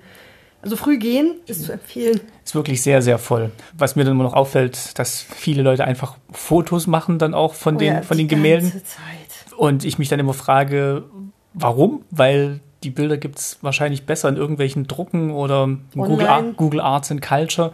Und bei vielen, also habe ich mehrmals gesehen, dass die wirklich hin an den Bild Foto gemacht, weitergelaufen. Die haben sich das Bild noch nicht mal richtig angeguckt. Also entweder setzen sie sich dann zu Hause wirklich akribisch hin und gucken dann nochmal die ganzen Details durch, aber ich finde, dafür hätten sie jetzt nicht die 20 Euro Ticket kaufen sollen, hätten sie lieber ein schönes Bildband im Shop kaufen sollen und dann hätten sie den gleichen Effekt gehabt. Also das verstehe ich immer nicht, warum, warum Leute Fotos machen in Galerien. Ich, also wenn man wenigstens so den, den Namen abfotografiert oder so, damit man weiß, wonach man danach äh, vielleicht nochmal suchen sollte oder nachrecherchieren sollte. Das stört halt ein bisschen. Gerade viele, es sind halt viele asiatische Reisegruppen da und bei denen sind die Kameras ja oft so eingestellt, dass du den Ton nicht ausmachen kannst. Mhm. Ähm, so auf Werkseinstellungen, weil man halt verhindern will, dass ähm, heimlich fotografiert wird. Und das kriegt man halt mit, der macht halt die ganze Zeit klick, klick, klick, klick, klick, klick, piep, klick, klick. Und ich so, mm. ich war irgendwann ein bisschen gestresst und mir haben die zweieinhalb Stunden erstmal gereicht. Vielleicht würde ich irgendwann noch mal im Herbst oder Winter äh, eine Florenzreise machen oder so und hoffen, dass da weniger Leute da sind, so Nebensaison. Das würde ich vielleicht irgendwann noch mal ausprobieren. Eine Sache war schön, die haben wir jetzt nicht in Aktion gesehen, aber ähm, diese Touch-Tour, also das ist wirklich, es gibt spezielle Skulpturen, die ja, ähm, blinde Menschen äh, wirklich ertasten können. oder Sehbeeinträchtigte. Oder Sehbeeinträchtigte. Da gibt es davor auch eine Erklärung in Breischrift und da gibt es dann spezielle Führungen, wo man dann mit Latexhandschuhen ähm, diese Skulpturen, meistens Repliken, manchmal aber auch Originale, äh, abfahren kann und dann ja quasi sich so vor den Händen das Bild formt. Das fand ich eine schöne Idee. Habe nur jemanden angemault, die irgendwie mit bloßen Händen da dran rumfuhrwerkte. Und sie meinte, nee, nee, das ist doch hier, das ist dafür gemacht, um das zu machen. Hier steht doch Touchtour, bla bla bla. Und deswegen haben wir uns dann nochmal dahin gesetzt. Mich regt sowas so wahnsinnig auf, wenn Leute so einfach da so rumlaufen und Sachen antatschen. Und äh, gut, das war in dem Fall wirklich eine Kopie, aber wenn dann der, der schlafende Hermaphrodit, glaube ich, so eine äh, zentrale Figur eines Saales, da stand dann auch so Touchtour dran, aber hinter Band, also abgesperrt. Und ich denke so, hä, nee, das kann nicht sein. Das hat mich dann irgendwie, glaube ich, 20 Minuten lang beschäftigt, ob ich sie jetzt zu Unrecht angemault habe oder, naja, also so halbwegs freundlich angemault, aber ich, hallo? Ich verstehe auch immer nicht, da sind ja wirklich äh, Guards unterwegs, also. Aber nicht im U, nur in den Räumchen. Nur in den Räumchen, aber die auch wenig durchsetzen, was in dem Flyer eigentlich alles als verboten dargestellt wird. Also gerade zum Beispiel Handy benutzen, äh, Trinkflaschen benutzen, äh, Sachen anfassen. Also ich habe jetzt niemanden gesehen, der mal irgendwie auf jemanden zugegangen ist und ihn auf ein Fehlverhalten hingewiesen hat. Nö, der eine hatte einen Knopf im Ohr, aber das vielleicht kriegt er da auch Durchsagen. Ja. Aber soll jetzt unseren Besuch jetzt nicht schmälern. Ja, das ist immer mein Museumsmensch-Herz, was dann immer so kurz stehen bleibt, wenn da irgendwer im Vorbeigehen die Hand über irgendeine Skulptur gleiten lässt und. Oder ein, das, kind, oder ein Kind an einer mechanischen Apparatur im Galileo-Museum dran rumwerkelt. Hm. Ja, das, das, ich, ich ertrage das persönlich nur schwer, aber das ist mein, meine Sache. Das Ding da so hunderte Jahre alte Apparaturen sind, liebevoll restauriert und man fängt dann da an, irgendwie an den Bändern rumzuzerren und irgendwelche Sachen zum Schwingen zu bringen. So. Ja, nee, passt. Äh, wir haben hier äh, Kaffeepause gemacht jetzt im Nachhinein und wollen jetzt gleich wieder weitergehen. Genau, in die Sammlung Horne. Wir versuchen jetzt noch mal einen anderen äh, Zugang zu Kunst zu finden. Also ein, ich denke mal, was war schon wieder ein Herr Horne hat gesammelt und diese Sammlung ist äh, zugänglich und die haben noch bis um zwei auf. Heißt, wir haben jetzt noch zwei Stunden und laufen schnell rüber, weil ist ja wieder nicht weit. Und für später haben wir noch Fort Belvedere geplant. Aber dafür ist es uns jetzt zu heiß, das ist nämlich draußen. Genau, wir machen jetzt immer, abends machen wir immer so zum Runterkommen eine schöne Außenanlage hat sich so ergeben. Aber das, äh, gucken wir mal, ob das alles so klappt, wie wir uns das überlegt haben. Jetzt gehen wir erstmal in diese Kunstsammlung. Und wir ziehen los. Bis Tschüss. später. Wie kriegen wir denn jetzt eigentlich immer so eine halbwegs elegante Überleitung hin, ohne dass wir einfach nur einen Museumsbesuch an den anderen reihen? Wenn ich das später schneide, ist das denn ja immer, okay, wir gehen jetzt ins Museum und melden uns später. Hallo, da sind wir wieder, wir waren im Museum. Das ist ja immer ein bisschen abgehackt haben wir irgendwie noch so ein paar Firenze-Facts, die wir irgendwie dazwischen hauen können, damit auch andere Leute gut vorbereitet auf einen Museumstrip in Florenz gehen können? Bestimmt. Immer Wasser dabei haben. Ja, das ist richtig. Wasser. Immer viel zu trinken dabei haben. Hat bisher auch, glaube ich, noch in keinem Museum irgendjemand was gesagt, wenn man seine Wasserflasche dabei hatte. Hier rennt eigentlich jeder mit Wasser in der Hand rum, besonders jetzt in der heißen Jahreszeit. Wir haben jetzt immer so eine Sechserpackung Wasser hier stehen, die wir uns dann immer morgens in kleinere Flaschen abfüllen und dann in so einen ja, Tagesumhängetäschchen mitnehmen. Und wer äh, bereit ist, das geklorte Wasser zu trinken, was ja theoretisch wohl machbar ist, wir sind da nur ein bisschen skeptisch. Es gibt in der ganzen Stadt immer so eine kleinen Wasserhähne, wo ich auch die ganze Zeit sehe, dass Leute da einfach ihre Wasserflaschen auffüllen, ihre Trinkflaschen und das mitnehmen und trinken. Ähm, es gibt hier viele Hündchen. Ja, vielleicht haben die Italiener tatsächlich generell die Hunde sehr lieb. Könnte zumindest sein. Also es sind viele Leute mit kleinen Hündchen unterwegs. Ähm, auch im Supermarkt oder so. Die werden dann auf den Arm genommen und äh, da durchgetragen. Das Wechselgeld ist dir noch aufgefallen, ne? dass dann immer auf und abgerundet wird im Supermarkt. Genau, anscheinend bekommt man keine 1 und 2 Cent Stücke zurück, sondern wenn du halt 1,22 Euro bezahlen solltest, dann wird da irgendwie, was steht immer auf dem Kassenzettel? So. Arondo, genau. Und dann wird dann irgendwie entweder ab- oder aufgerundet und man bekommt dann immer nur so auf 5 oder 10 Cent genau raus. Jetzt weiß ich es gar nicht ganz 5, 5 Cent, glaube ich. Aber jedenfalls die eine und Zweier sind irgendwie nicht mit dabei. Was mir noch aufgefallen ist im Supermarkt, ähm, das kannte ich aus Spanien schon, dass man eine Nummer zieht beim an der frische Theke, was ich ja sehr toll finde, damit man auch weiß, wann man dran ist. Das ist eigentlich mein bevorzugtes System. Man zieht eine Nummer und dann kann man in der Zwischenzeit auch noch ein bisschen im Laden rumstreuen, wenn man sieht, da sind irgendwie noch fünf vor einem. Und dann ist man aber rechtzeitig wieder zurück und dann wird man auch aufgerufen. Juti, dann äh, waren wir heute dann auch noch wirklich weiter in Museen. Nachdem wir heute Vormittag die Offizien gemacht haben, hatten wir noch nicht genug und sind dann noch in die Sammlung, wir nennen sie Horne. Der Herr kam aus London. Wie hieß er? Henry? Herbert Horn, glaube ich. Herbert Horn. Äh, ja, wahrscheinlich hieß er Horn. Ähm, also es ist eine private Sammlung, auch in der Straße hinterm Galileo Museum. Es ist hier irgendwie alles echt nicht weit weg. Genau, das war ein privater Sammler, der lebt auch schon nicht mehr. Seine Sammlung existiert noch. Gesammelt hat er Möbel, toskanische Möbel, alte italienische Möbel, 13. Jahrhundert bis ungefähr 16. Jahrhundert. Also viele schwere, dunkle Walnussholzmöbel und viele Kirchenbilder. Ja, Kunst aus der Zeit generell. Und die war halt hauptsächlich Maria mit Kind und Engeln, Maria mit Kind und Täufer, Jesus, Jesus Kreuzigung, die Adoration, die Bewunderung des Kindes.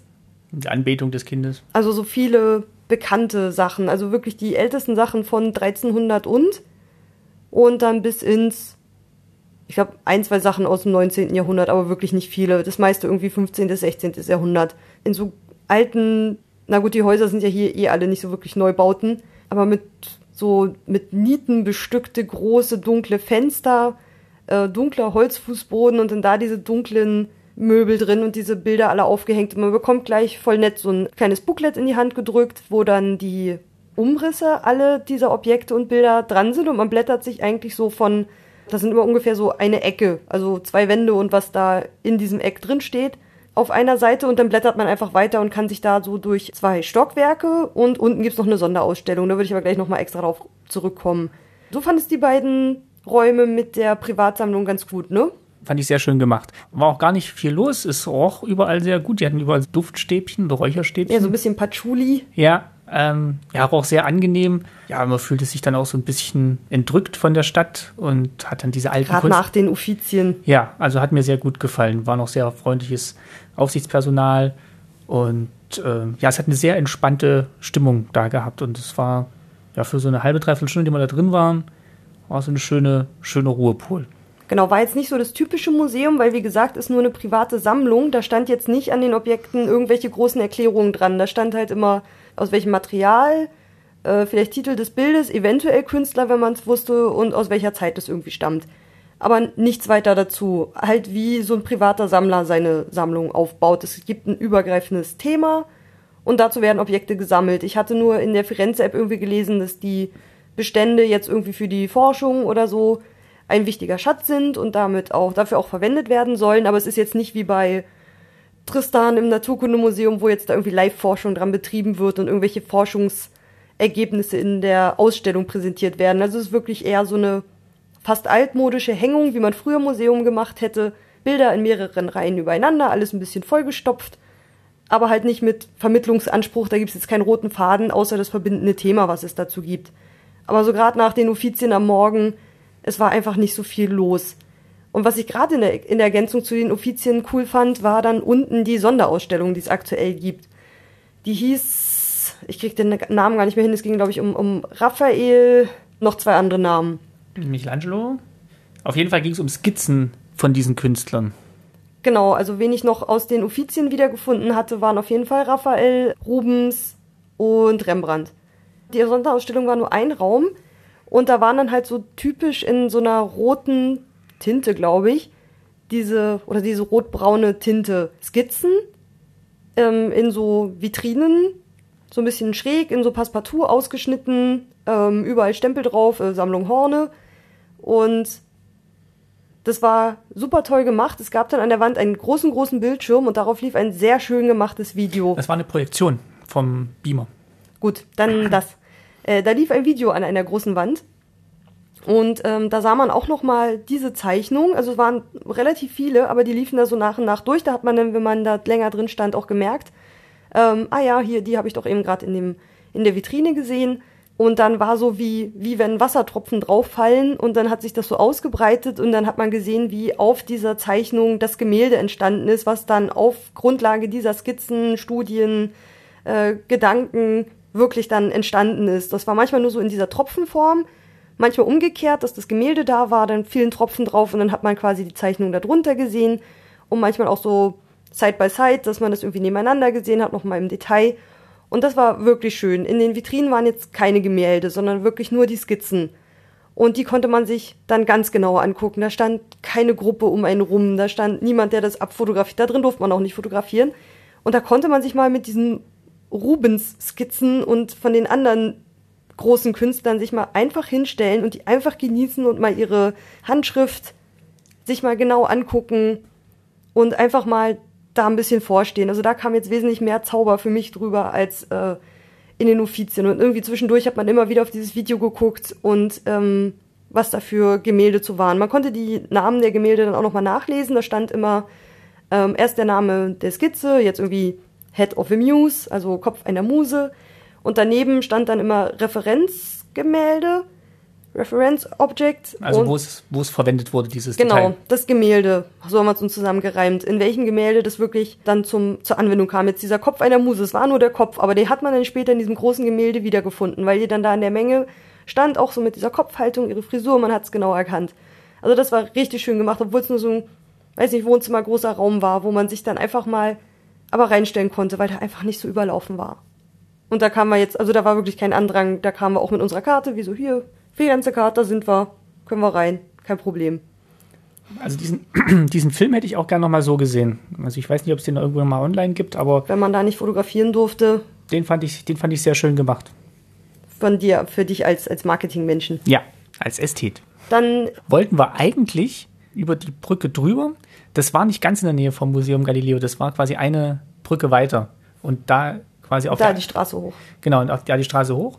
Und auf der einen Seite war quasi die Sammlung äh, Horn, Horne und auf der anderen Seite der Brücke wäre das Museum Bardini gewesen.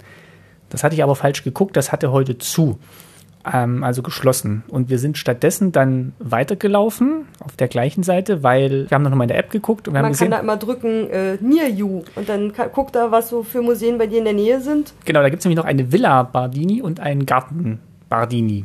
Genau, gehört beides zusammen. Und irgendwie genau in der Verlängerung der Straße, wo wir wohnten und wo auch Galileos altes Haus war und äh, wo auch Fort Belvedere ist. Das war halt auch so, so unsere, sowieso unsere Ecke. Und dann dachten wir, ach, nochmal so Garten.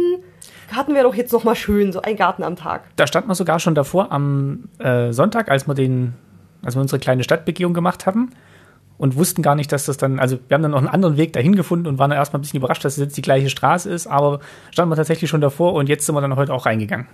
Und ich hätte überhaupt nicht erwartet, was sich dahinter noch so verborgen hat. Also klar, vorne war so ein großes Plakat und ich fand das auch ansprechend, weil da waren so, ich weiß jetzt nicht, ob das äh, wirklich Shaolin-Mönche waren, also in Orange farbenen Kutten und mit so schwarzen Bändern um, den, um die Beine so festgewickelt. Ähm, kann ich nicht mehr genau sagen, aber. War auf jeden Fall aus Tibet. Das fand, sah schon mal sehr interessant aus und es stand halt drüber Steve McCurry, aber ich und äh, Namen. Ich hat, konnte den jetzt überhaupt nicht zuordnen. Und jetzt hat sich dann halt gezeigt, als wir dann in der Villa waren, äh, in der Villa Bardini, äh, dass das halt der Fotograf ist von, also das aktuellste Bild, was glaube ich von ihm sehr bekannt ist, ist das The Afghan Girl, das afghanische Mädchen das war auf der National Geographic. So ein Mädchen mit sehr blauen Augen, die irgendwie den, den Schmerz der ganzen Welt in sich tragen, wenn man ihr so in die Augen sieht. Sie sieht sehr beeindruckend aus. Habt ihr bestimmt schon mal gesehen. Also das war jetzt das Foto, was ich von hier so gekannt hätte. Also ein weltberühmter Künstler, von dem ich schon ein, zwei Bilder gesehen hatte und auch wahrgenommen hatte, aber dessen Name mir jetzt nichts gesagt hat, sonst wären wir wahrscheinlich sofort in diese Ausstellung gegangen. Ist halt eine Sonderausstellung gewesen und die war relativ groß. Da waren wirklich viele seiner Fotos in groß und in super toller Auflösung in einem Gebäude, wo du an jedem Fenster oben stehst und über die Toskana und über Florenz gucken kannst. Also es ist Wahnsinn. Der Blick nutzt sich auch irgendwie nicht ab. Gerade wenn man so den, bei uns muss man immer die zum Ferienhaus so einen steilen Anstieg hoch durch so eine sehr enge Gasse, wo dann immer die Autos so richtig so Schwung nehmen, um hochzugehen und da darf auch gerade keiner irgendwie im Weg stehen. Da müsste dann halt schnell springen, sonst rutscht das Auto rückwärts einfach irgendwie wieder runter. Also man war relativ weit oben und hatte einen super Blick über Florenz und konnte auf der anderen Seite sich dann halt diese Bilder angucken, diese Fotografien, die er gemacht hat. Fängt an mit den Bildern, die er damals in Afghanistan gemacht hat, als er sich mit so einer Gruppe illegal hat ins Land schmuggeln lassen und die Bilder dann rausgeschmuggelt hat und die dann in der New York Times veröffentlicht wurden und da ging es dann los mit seiner Bekanntheit, dass er irgendwelche Preise bekommen hat, deren Namen ich jetzt vergessen habe, aber wunderbare Fotografien, teilweise wirklich schön, teilweise wirklich auch sehr, sehr berührend. Ich weiß nicht, ich erinnere mich noch an das von dem kleinen Jungen, der irgendwie Rotz und Wasser heulen sich diese Pistole an den Kopf hält. Oh, der tat mir unglaublich leid. Äh, dann aus vom, vom 9-11, glaube ich, als die Tower eingestürzt sind, wo er anscheinend zufällig da war. Ähm, oder bei der Sprengung danach, das habe ich nicht so ganz verstanden. Also die Ausstellung war leider in Italienisch. Wir haben mit Google Translator, äh, man konnte sich ins Wi-Fi einwählen. War wieder äh, gutes Internet endlich mal. Ähm, und dann hat Martin das abfotografiert und dann konnte man die Texte, die auf Italienisch waren, zumindest mal so grob ins Deutsche übersetzen. Und damit konnten wir da ein bisschen weiterarbeiten. Aber da waren dann halt wirklich auch Bilder dieser Shaolin-Mönche, worauf ich eigentlich zuerst angesprungen bin. Und dann natürlich das, das, Afghan das afghanische Mädchen, äh, aber auch viele andere Personen und Gebiete, China, Indien, äh, Malaysien, alles mögliche. Viele asiatische Länder waren dabei, Tibet. Super toll gemacht. Also war wirklich begeistert. Das war nochmal so, weiß nicht, hat das jetzt mehr Eindruck hinterlassen als die Uffizien? Es war halt anders. Es sind halt Fotografien und in den Uffizien waren es ja mehr Gemälde, wobei die äh, Fotografien von McCurry auch ja wie gemalt eigentlich aussehen, weil er halt sehr kraftvolle Bilder macht, sehr kraftvolle Farben verwendet. Ich glaube, da gab es auch mal die Diskussion, wie sehr er seine Bilder nachbearbeitet. Also gerade die Augenfarbe des afghanischen Mädchens war dann lange irgendwie die Diskussion, ob das wirklich die Originalaugenfarbe war und wie sehr so ein, so ein Pressefoto, so ein dokumentarisches Foto verfremdet werden darf. Aber ich glaube, nachdem ich jetzt so diese ganzen Bilder gesehen habe, ist das einfach sein Stil und er arbeitet das halt dann mit Farben und mit ja so ein bisschen Nachbearbeitung noch raus, was er eigentlich sagen will, diese Porträts, dass die dann wirklich so kraftvoll für sich stehen. Also hat mir sehr, sehr gut gefallen. Und man hatte auch einfach mal ein bisschen Zeit, da war auch, keine Ahnung, da waren noch fünf andere Leute irgendwie auf der Etage, mit denen man sich kaum ins Gehege kam und man hatte einfach mal Zeit, sich davor zu stellen und äh, das einfach mal wirken zu lassen und versuchen nicht zu weinen, wenn man da vor dem jungen Bild stand oder das in den Offizien, da muss es nur aufpassen, dass, de, dass dir keiner in die Hacken tritt. Und da hatte man einfach mal auch mal Zeit, um sich da rein zu versetzen und reinzudenken und ähm, ah, das war schon prima. Also Offizien war auch super beeindruckend und große Kunst, große Künstler und Meisterwerke, die man sich einfach angucken konnte. Und dann gab es dann halt diese Momente, wo man jetzt einfach auch mal Ruhe hatte. Äh, es gab noch eine andere Etage, die da drunter. Da sind wir aber nur mal schnell durch. Das war, glaube ich, ein toskanischer, italienischer Maler, von dem ich vorher noch nichts gehört hatte. Waren auch ein paar beeindruckende Gemälde dabei, aber da waren wir nachher noch schon ein bisschen durch. Und zudem hatten wir jetzt, glaube ich, keinen Bezugspunkt Deswegen äh, würde ich den jetzt glatt mal überspringen, also weil wir uns oben auch in der obersten Ausstellung relativ lange aufgehalten haben. Hat aber auch sehr schöne Bilder gemalt, also waren sehr. Teilweise ein bisschen creepy, da saßen dann mal noch so ähm, Stoffpuppen, äh, die auch auf einem Gemälde aufgetaucht sind oder auf zweien, die saßen dann da irgendwie rum. Vielleicht waren das die Originalrequisiten, aber ich kann jetzt echt nichts dazu sagen, wo der herkam, wie der Name war hm. und was der so gemacht hat. Aber es waren ein paar große, ich glaube, Ölgemälde die teilweise auch sehr aussagekräftig waren von den Personen, die da drauf waren. Aber es war relativ klein und ähm, da hat es dann irgendwie nicht mehr für gereicht. Nach der Curry-Ausstellung war ich jetzt erstmal, McCurry, war ich jetzt erstmal ein bisschen durch. Und dann konnte man, wenn man aus, dem, aus der anderen Seite des Gebäudes äh, rausgegangen ist, in den Garten Badini noch gehen. Den haben wir genutzt, um nach unseren Museumsbesuchen einfach mal ein bisschen abzuschalten und einen Milchshake zu trinken. Der war sehr lecker und ähm, durch einen begrünten Laubengang zu wandeln, ähm, noch irg auf irgendwelche Brunnen zu treffen oder noch irgendwo raufzusteigen. Also hier ist viel bergauf, bergab. Meine Beine sind langsam so müde.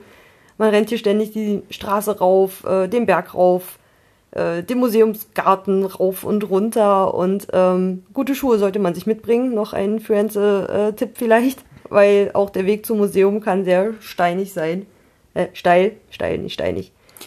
Aber der Park hat mir auch sehr gut gefallen. Also der, das finde ich immer schön, dass hier die Museen immer noch so einen Park anscheinend mit dran haben, viele. Und das, ja, das ist ja den Medici, glaube ich, geschuldet, die das gerne so hatten. Oder ja. ihren, den Leuten, die diese Anlagen halt angelegt haben. Aber wir waren ja auch erst vor kurzem in der äh, Liebermann Villa am Wannsee und ich finde halt immer so Museen mit Garten hinten dran ist einfach immer schön. Da kann man danach auch mal die Gedanken so ein bisschen schweifen lassen. Hm. Ah doch, das war, ist auch schön. Also wir hatten jetzt ja auch an beiden Tagen irgendwie noch danach so einen Garten mit eingebaut und werden das auch, glaube ich, weiter so handhaben. Das ist so zur Auflockerung ganz schön. Für morgen wollen wir auch gucken, ob wir noch in den Botanischen Garten kommen. Haben aber natürlich noch andere Museen auf dem, auf dem Plan. Aber immer wenn dann die Temperatur nachlässt, dass irgendwie abends nochmal mit dem Garten oder ein bisschen draußen schließt, damit wir Bleichgesichter auch mal ein bisschen Sonne gesehen haben. Gut, genau, nach dem Garten Machen wir kurz einkaufen? Genau, haben wir noch einen Zwischenstopp gemacht und noch wieder die Vorräte aufgestockt. Wir schaffen es jetzt irgendwie uns seit drei Tagen von Mozzarella, Oliven und frischem Brot zu ernähren. Zusätzlich zu den guten Essen, die wir dann immer abends zu uns nehmen? Genau, wenn wir dann unterwegs sind und was Warmes essen. Ja, das, das Essen hier, das, das kann schon echt was. Ich glaube, wir gehen um viele Erfahrungen reicher und vielleicht um so ein, zwei Kilo. Mal gucken. Aber die italienische Küche ist einfach eine sehr gute Küche. Ich mag weder kalte Tomaten noch schwarze Oliven und habe mich in den letzten drei Tagen davon, glaube ich, irgendwie hauptsächlich ernährt. Einfach, das gehört hier dazu. Weil der nächste Supermarkt ist tatsächlich der, die Feinkostausgabe eines, ja, einer großen Kette.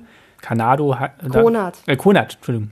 Konat, ähm, ja, da waren wir am ersten Abend, das war der normale Supermarkt und jetzt sind wir mal beim Konat Gourmet, der, weil der näher ist und weil der auch die schönere frische Theke hat und ja, einfach tolle, leckere Sachen, schönes Brot und äh, ja, da haben wir es nicht weit und füllen unseren Kühlschrank mit guten Sachen.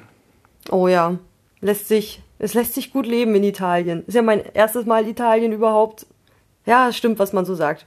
Es ist, es ist warm, es ist gutes Essen, viel Kultur, viel Kunst. Ah, ist schon prima. Dann haben wir uns nach einer kurzen Pause hier äh, dann aber nochmal aufgemacht, weil die Straße rauf war dann ja noch das Fort Belvedere. Also quasi fast gegenüber vom, äh, von der Villa Bardini. Noch ein Stück die Straße rauf und den Berg hinauf. Ähm, und dann einfach rechts abgebogen. Und dann trifft man auf diese große alte Anlage, auch Medici, glaube ich. Eine Festungsanlage auf jeden Fall. Genau, über die Geschichte hat man halt eigentlich nichts erfahren. Das stimmt. Im Firenze, in der Firenze Card App wird genau das beschrieben, also dass es mal als so eine Festigungs, äh, Festungsanlage geplant und genutzt wurde und dass da irgendwie so eine Schatzkammer drin war und dann dachte ich, na gut, dann wird es da wohl bestimmt voll die historische Einführung darin geben. War aber gar nicht. Also es war überhaupt nicht Thema. Es war halt diese große Anlage, die hat halt einen großen, großen Außenbereich. Das ist so gezackt, so ein bisschen sternförmig, hat so Spitzen, viele Treppen und verschlungene Wege. Man kann immer hier nochmal runter und da nochmal runter und muss immer wieder umdrehen und kommt zurück auf den zentralen Hof irgendwie drauf. Und in der Mitte gibt's dann so ein mehrgeschossiges Haus. Obendrauf ist eine Bar, wo wir uns noch einen alkoholfreien Cocktail geholt haben, so zum Wiederauftanken. Und auf die toskanische Landschaft geblickt haben. Genau, da war er wieder, der Ausblick. Es gab noch zwei Etagen und den Außenbereich, die ähm, aktuell mit einer Sonderausstellung von Eliseo Mattiacchi befüllt waren. Ja, das war ein bisschen interessant. Also ich konnte damit nichts anfangen, das war mir ein bisschen zu abgefahren. Also da stand dann irgendwelche schon rostigen Metallsachen, die wie so ein also es wirkte immer wie, wie so eine kleine Galaxie oder so ein Globus, so eine Scheibe mit was drum, mit irgendwelchen Mustern drin.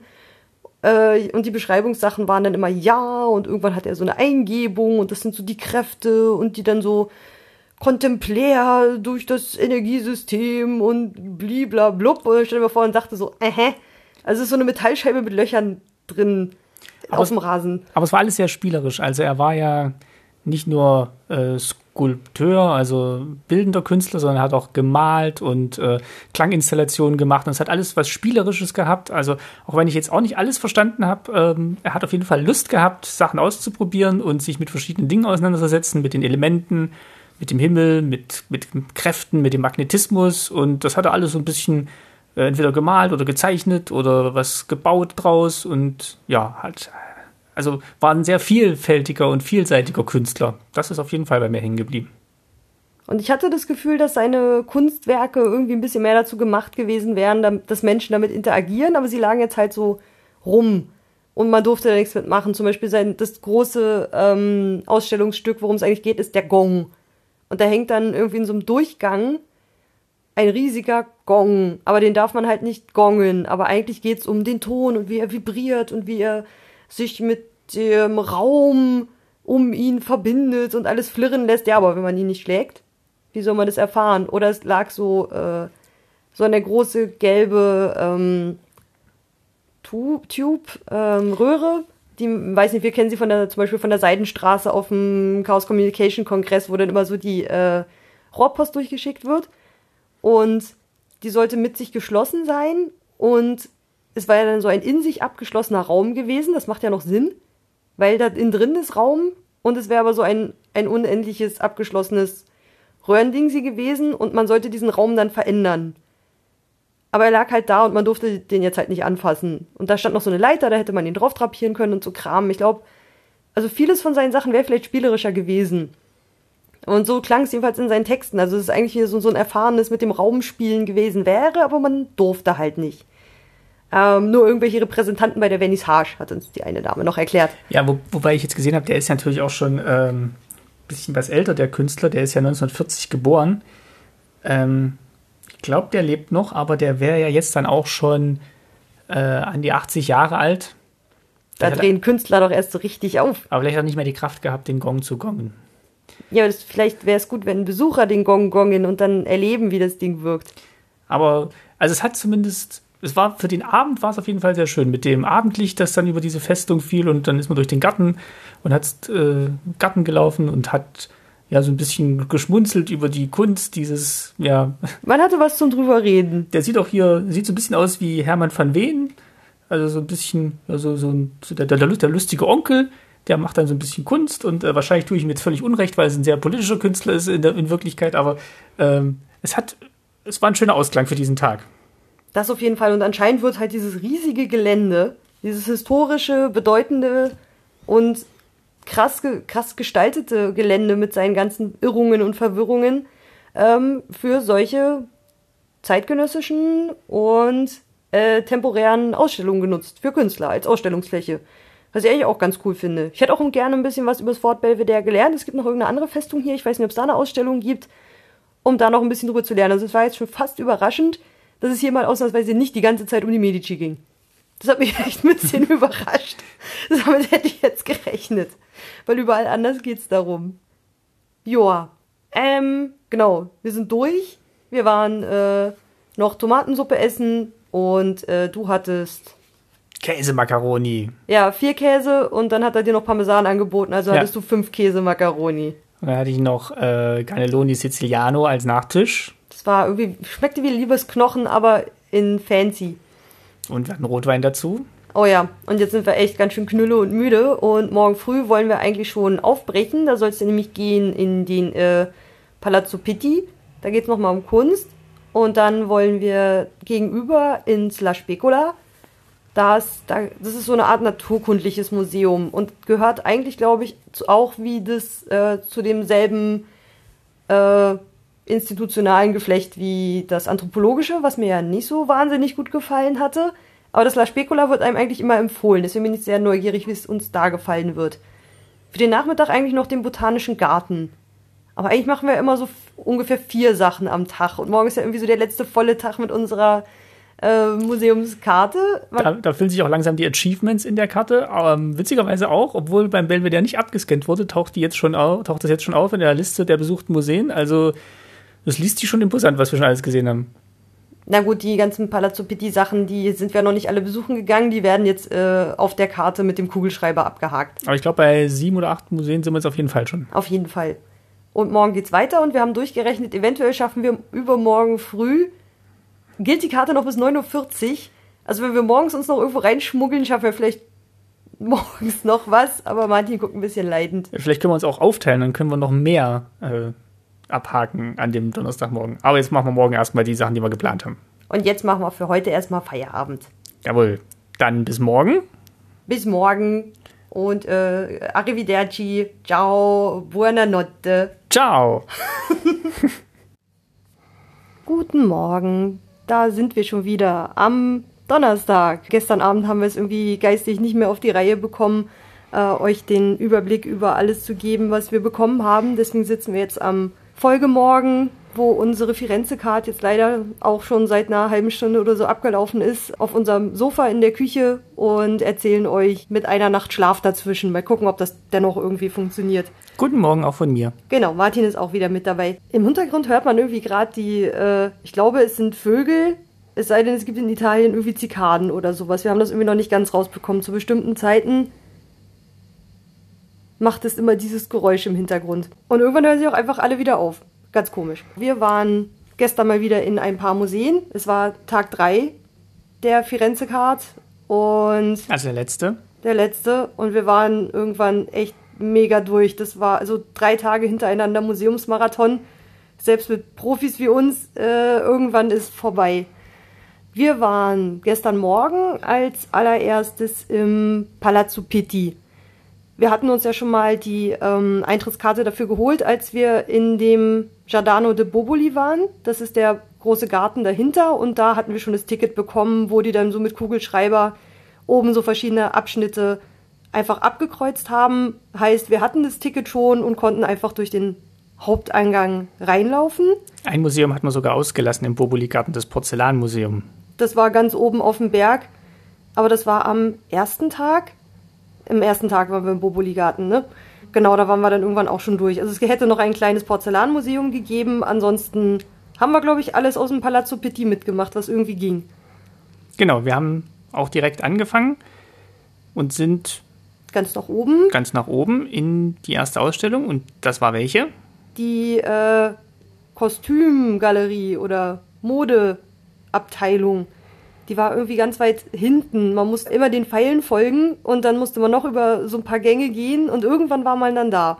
Die hat mir auf jeden Fall schon mal ganz gut gefallen. Die setzte sich auch ein bisschen von den anderen Ausstellungen in dem Palast ab, äh, was wir dann aber später mitbekommen haben. Und es war wirklich schön. Ich mag ja Mode und schöne Kleider ganz besonders gern. Und sie hat mal diesen einen Raum genommen und der wirkte so wie ein Gesamtkunstwerk. Der, die hatten ja auch, glaube ich, immer so andere Farben als Tapeten. Das waren ja immer so eine glänzenden, gemusterten, noblen Stofftapeten. Sie haben halt versucht, verschiedene Kunstrichtungen zusammen auszustellen. Also Mode zusammen mit Gemälden, Innendekoration, Kunst, ähm, Möbeln. Auch, auch mal eine Skulptur. Mhm. Genau, also es war wirklich dieser ganze Raum. Immer, es gab eine Farbe, dann gab es irgendwie ein, ein Thema, zum Beispiel äh, Blumen. Ich glaube, Flora Florales war in dem einen Raum mal ein Thema. Oder Licht und ja, Vulkanausbruch war mal ein Raum. Und dann hatte man dazu dann halt äh, genau in, in der Mode, da standen dann irgendwie so drei bis vier, fünf Kleider, so schön aufgestellt, meistens auf so spiegelnden Displays unten, die dann nochmal das Licht so gebrochen haben an die, an die Wände. Also die Stimmung war schon toll, die Kleider waren toll, die Gemälde waren toll und das Ganze zusammen hat eine schöne Atmosphäre geschaffen. Also das fand ich richtig klasse. Besonders, ich habe auch wieder ein, zwei Fotos gemacht von diesem einen Raum, der so ganz alt, barock, Renaissance, also alles samt und schwer und dunkel und äh, einfach so überbordend gestaltet ist. Und dahinter war so ein relativ heller, fast White Room. Nein, nicht ganz, aber so ganz klar und modern. Und da stand dann so direkt hinter der Tür so frontal so ein Kleid, das könnte von Alice im Wunderland von der ähm, Herzdame. Herzkönigin? Herzkönigin gewesen sein. Also es hat schon ein paar schöne Bilder gegeben, also einfach so in seiner Gesamtheit. Da ging es jetzt weniger um dann das eine Kleid, sondern einfach das Gesamte. Also es ist, ist mir im ganzen Palast aufgefallen. Man kann sich die Sachen gar nicht allein angucken. Es geht irgendwie immer um, um das Gesamte, um den gesamten Raum. Als wir dann nämlich weiter sind, ich überspringe jetzt mal kurz die eine, da kommen wir gleich nochmal drauf zurück, die Speed-Ausstellung. Ähm, da gab es dann ja noch die anderen Räume, die da hießen. Die verschwimmen jetzt nämlich auch in meiner Erinnerung irgendwie komplett. Es gab äh, noch die Palatine Gallery und die Royal Apartments. Und ich könnte jetzt gar nicht so genau beschreiben, was da so die, die großen Unterschiede waren. Gab es da noch, noch eine dritte? Äh, nee, ich glaube, das war. Die Gallery of Modern Art war auch so ähnlich, oder? Es waren Skulpturen, es waren Gemälde, äh, es waren die Räume in diesem Palast, die für Herrn, die Herr Pitti damals, glaube ich, in äh, Auftrag gegeben hat. Und ich glaube, die Medici haben es irgendwann weitergeführt. Es gab Deckengemälde, die Wände waren bemalt, überall, ich glaube, meistens gemalter Stuck, teilweise so wie 3D. Skulpturen, Gemälde über Gemälde bis unter die Decke hochgezogen in mehreren Reihen. Und äh, man hat es gar nicht geschafft, sich mal ein Bild anzugucken oder eine Skulptur anzuschauen, weil rundrum hingen irgendwie noch sieben andere. Und das halt über viele, viele Räume hinweg und durch die fürstlichen Gemächer hindurch und man hat den Eindruck gehabt, an jeder Wand haben sie noch ein Bild hingehängt, wo noch Platz war. Also es war wirklich eine überbordende Vielfalt und Fülle an Bildern. Die Themen haben sich natürlich teilweise auch wiederholt, also Porträts der Fürstenfamilie oder religiöse Motive, aber halt immer auch in verschiedenen Stilen durch die verschiedenen Epochen hindurch. Genau, es gab dann äh, meistens so eine, kleine, so eine kleine Einführung, so einen kleinen Text, aber nicht viel pro Raum, wo dann einfach nochmal dazu stand, ähm, welche Einflüsse es gab auf die Kunst in Florenz dieser Zeit. Irgendwie, es ging dann nur so um ein Café Michelangelo, in dem anscheinend die Künstlerschulen saßen und diskutiert haben und äh, als Napoleon ähm, anscheinend großen Einfluss hatte und äh, als das dann wieder weg war und es gab Bilder aus dem Krieg und dann zog mehr das Private ein und dann hat man welche gesehen, wo ähm, die Anfänge des Impressionismus dann zu sehen waren in dem einen Raum. Also es gab schon so ein paar Unterschiede, aber es war halt auch viel. Es war einfach unglaublich viel auf einmal. Ja, das hat einen schon ein bisschen erschlagen. Und dann auch die vielen Leute noch immer dazu. Da war es dann nämlich sehr voll im Gegensatz zu der Mode- und Kleidungsausstellung. Weil die so versteckt war, waren wir da fast ganz für uns. Und unten hat sich natürlich geballt mit Gruppen und Touristen, die dann durchgegangen sind. Und Schülergruppen anscheinend auch. Die fanden die Spiegel immer am interessantesten. Und haben Selfies gemacht. Ist ja nichts gegen zu sagen, aber fand ich lustig. Da hängen irgendwie tausend Gemälde und sie bleiben alle vorm Spiegel stehen in, im Pulk und wollen sich doch wieder nur selber angucken. Aber da hatten wir schon im Museum drüber gesprochen. Äh, jeder meckert über die Jugend. Wir sind jetzt auch in einem Alter, über den, in dem wir über die Jugend reden können. Weil wir alt sind. Ist ja furchtbar. Genau, dann gab es noch eine kleine Ausstellung zum Thema Geschwindigkeit, Autos, ähm, ja, Rennsport in Florenz. In den 60er Jahren. Und äh, es gab da anscheinend auch mal so ein, äh, ein, ein, so ein Rennring, sowas wie unser Nürburgring oder so vielleicht wo so Rennen gefahren wurden oder auch durch Florenz. Und Autoausstellungen, ja, gibt ja schon äh, auch Formel 1, äh, Formel 1 Kurse hier in Italien. Und es ist ja auch ein ganz großes Thema Motorsport in Italien. Ja, stimmt, aber es ist, ist halt so überhaupt nicht mein Thema. Also da waren halt viele Schwarz-Weiß-Bilder. Es lief hinten ein Spielfilm, wo wir dann auch viele Ansichten von Florenz wiederentdeckt haben, wo wir schon mal waren. Aber Motorsport und Autos generell sind schon so ein Thema. Also gerade in den 60er Jahren, also auch im, im Film, in Comics, gibt es verschiedene Reihen, die sich halt, wo das immer ein großes Thema ist. Äh, und so dieses, ja, ähm, ja, die, die, italienischen Autos und der italienische Rennsport, das ist schon ein sehr prominentes Motiv in der Popkultur. Deswegen muss es mich ja trotzdem nicht wahnsinnig faszinieren. Dass es ein Thema ist, ist mir klar. Aber für mich ist es halt so, okay, Rennsport, da fahren sie wieder im Kreis. Oh, nochmal im Kreis fahren. Oh, spannend. Der Spielfilm war ganz hübsch gemacht. Checkpoint. Genau, Checkpoint hieß er, wie sie dann da immer im, im, äh, durch die kleinen engen Gassen von, von Florenz gefahren sind und wie man gesehen hat, dass die Kamera anscheinend auf ein Auto montiert war und da fröhlich auf dem ähm, wo es noch keine Steady, wo es noch keine Steadicam gab. Nee, da immer nur drauf äh, rumwackelte und äh, es trotzdem irgendwie ganz manierlich rüberkam. War ganz lustig. Aber das waren wirklich dann auch nur so zwei, drei, na gut, sagen wir drei Räume. Vier vielleicht, aber ja. klein so eine, das war so eine kleine Seitenausstellung, die auch ganz anders wirkte als der ganze Rest vom Palast. Wenn man dann unten an der anderen Seite rausging, gab es dann auf der anderen Seite noch die Schatzkammern. Da gab es nochmal zwei Etagen. Wieder stand man in prachtvoll dekorierten Räumen mit Deckengemälden. Also man sollte sich auch jedes Mal in den Räumen auch mal die Decke anschauen. Da sind nochmal ganz andere Motive und Geschichten als auf den Gemälden, die da irgendwie drin stehen. Ähm, und ergänzen das Ganze nochmal Also es war irre. Also man war total erschlagen davon. Selbst wenn einen jetzt irgendwie die Kunst an sich, wenn nicht so viel mitnimmt, dass man einfach mal durchgeht und den Blick schweifen lässt. Also es war schon Wahnsinn, was die da, wenn man sich vorstellt, dass da Leute das irgendwie auch mal an die Wand gemalt haben müssen. Es war so viel. Ich versuche mir dann immer vorzustellen, wie es tatsächlich war, in diesen Räumen zu leben und äh, wo da noch keine Kunstdinge und äh, Menschen durchgegangen sind. Und es muss ja schon ein riesen, riesen Gebäudepalast gewesen sein, von dem aus dann die Medici über Florenz und ihre Handelsimperien geherrscht haben. Und ja, ich versuche mir immer so ein bisschen vorzustellen, wie es jetzt war, wenn man hier morgens aufwacht und hier durch die Gänge geht und die Sekretäre kommen, mit wichtigen Aufgaben betraut werden und ja, wie dann hier die Geschicke des ganzen Imperiums gesteuert werden.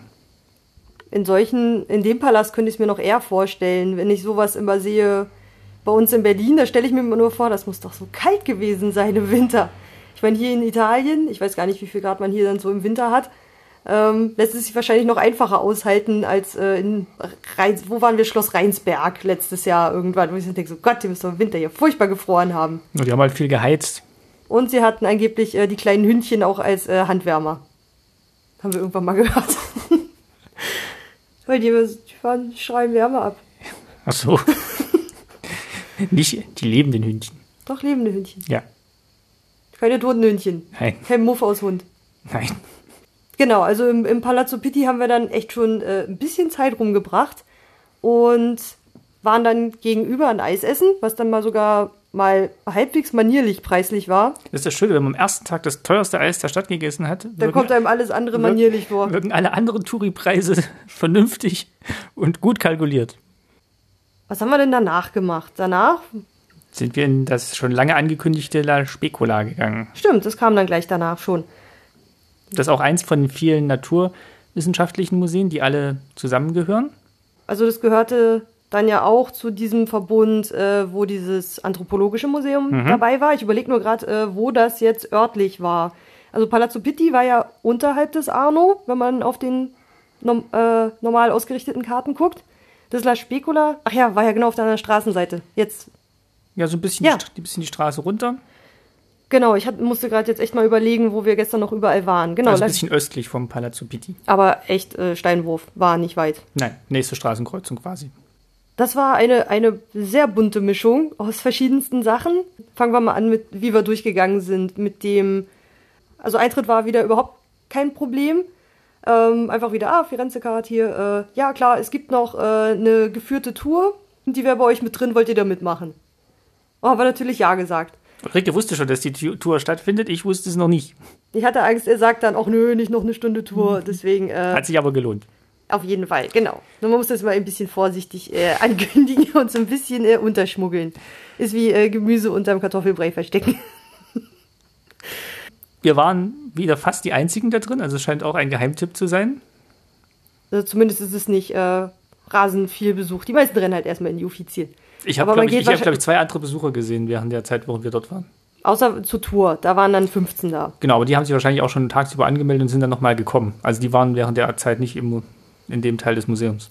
Genau, aber nur weil es leer ist, muss ja kein Geheimtipp sein. Aber ich glaube, die meisten gehen halt nach Florenz und wollen sich Kunst angucken, weil Wiege der Renaissance und so. Man geht selten nach Florenz, um sich dann ins Naturkundemuseum zu stellen. Der naturkundliche Teil, der war auch ein bisschen so wie im Anthropologischen Museum ein bisschen altpunzlig, so wie man Naturkundemuseum früher gemacht hat. Hat mich ein bisschen an das äh, Naturkundliche Museum Leipzig erinnert. Da hatten wir ja auch mal so drüber erzählt, mal zu einem Abschluss von einer alten Exponiert-Folge. Einfach so dieses, äh, es gab noch so Dioramenbau, das ist ja eine relativ altmodische Variante, um Tiere in ihrer Umgebung zu zeigen. Also ausgestopfte Tiere in nachgebauter Umgebung, in so leicht verzerrter, manchmal durch das Glas auch so ein bisschen also mir wurde mal ein bisschen schwummerig vor diesen Dioramen, weil die manchmal so eine ganz komische Perspektive haben und das Auge so ein bisschen mit verzerren, den Blick. Oder auch jetzt die Vitrine, wo die Alligatoren drin waren, würde ich da jetzt auch zu zählen. Die waren ja auch so auf künstlichem Stein aufgebaut oder dann gab es noch eine Vitrine mitten im Raum, die war ziemlich groß, wo dann äh, Pfauen drin waren und die sind dann auch auf künstliches Gefels gestellt worden und da sind so kleine Büsche drin oder mal ein Nest nachgebaut und sowas. Es war halt so eine Mischung, fand ich, aus, wir zeigen die Tiere als Modelle oder als ausgestopfte Tiere und gleichzeitig dokumentieren wir aber noch, wie das vor 100, 200 Jahren gemacht wurde. Also es waren teilweise ältere Exponate, die aber jetzt heute noch den Zweck erfüllen, den sie damals auch erfüllt haben. Also es war so eine Mischung, die sich bei mir immer so eingestellt, als ich diese Vitrinen und Schaukästen angeguckt habe. Ich glaube, die Exponate waren alle alt. Äh, wir hatten noch mal geguckt bei den Kolibris. Von wann waren die? 1800. War 1800 oder 17? 1700? Ich dachte 1735 wären die Kolibris zum Beispiel gewesen. An den Augen hat man es immer erkannt, weil An das waren so, Glasknopfaugen. immer so Glasmurmelaugen, die dann so ein bisschen rausgepoppt sind. Oder teilweise ein bisschen schief geklebt. Ja. Aber wenn wir denken, klar, die Objekte sind mega alt, die, die ganze Sammlung an sich hat eine Geschichte, aber um halt Naturkunde darzustellen, ähm, ist es dann halt ein bisschen schwierig. Also die stehen dann äh, auch wieder in so Schränken mit ziemlich verzerrendem Glas und ähm, es geht halt um Vielfalt. Also es steht dann halt ein Exponat am anderen, über dem anderen, möglichst alle Kolibri-Arten, die es irgendwie in der Sammlung gibt, äh, auf so auf zwei, drei Regalbretter verteilt. Mein Highlight war ja das Nilpferd. Davon habe ich auch noch ein Foto gemacht, wo die äh, Taxidermisten anscheinend noch nie ein lebendes Nilpferd gesehen haben. Sie hatten wohl den toten Körper des Nilpferds und haben es dann irgendwie versucht aufzubereiten und äh, ausstellungsfähig zu machen, haben dann aber zum Beispiel auch verwechselt, dass das, äh, wie, wie das Nilpferd äh, läuft, also welche Füße wann vorne sind, wenn es läuft. Haben dann äh, später dann auch nochmal am Kopf so ein bisschen rumgebastelt und ähm, ja, das Maul sieht auch sehr gräuslich aus. Dann hinten ist irgendwie ein Teil abgefallen, das haben sie dann später nicht wieder dran gekriegt. Also sie haben dann ewig an diesem Tier rumgepfuscht und ja, es sieht, das Ergebnis. es sieht auch entsprechend aus. Es ist so ein bisschen wie dieses, Es ist ähm, ein Zeugnis dieser Zeit. wie dieses, wie dieses Jesus-Bild, was dann so, über, ja. übermalt wurde und es sollte dann noch so aussehen, aber es ist nicht so richtig geglückt. Äh, Ja, das ist ein, ein sehr netter Vergleich. Genau, das ist auch so ein Thema, was im Berliner Naturkundemuseum mal in einer Ecke irgendwie ähm, behandelt wurde, wo dann so ein paar ganz alte Exponate sind, wo man dann gezeigt hat, alte Taxidermie und so heutige. Und in modernen Naturkundemuseen wird das aufgegriffen, das Thema, und wird auch mal beigebracht zum Beispiel oder gezeigt, wie das heutzutage funktioniert und was sich da getan hat. Aber solche Ansätze gab es in dieser Abteilung des Museums halt nicht. Aber da wurde auch nicht darauf eingegangen, dass das jetzt halt eine alte Ausstellung ist, ähm, dass man das früher so gemacht hat. Ähm, also das wurde halt irgendwie nicht so richtig thematisiert. Ich fand es trotzdem mega spannend. Vorne gab es dann auch noch so große Vitrinenschränke mit allen möglichen Schmetterlingen, Käfern, Krabben, teilweise von ganz klein bis, wo du denkst, oh mein Gott, sie frisst mich, ich gehe nie wieder in einen See. Also im Ähm, Amazonas und äh, im Urwald, da leben schon riesige Insekten, wo man sich dann auch denkt, das, was wir hier haben, das ist ja noch harmlos dagegen. Also wenn Na, dann so, ein- wissen wir ja, also oder so, ein, so ein Nashornkäfer oder so ein äh, richtig großer Hirschkäfer, da kriegst du schon ein bisschen Angst.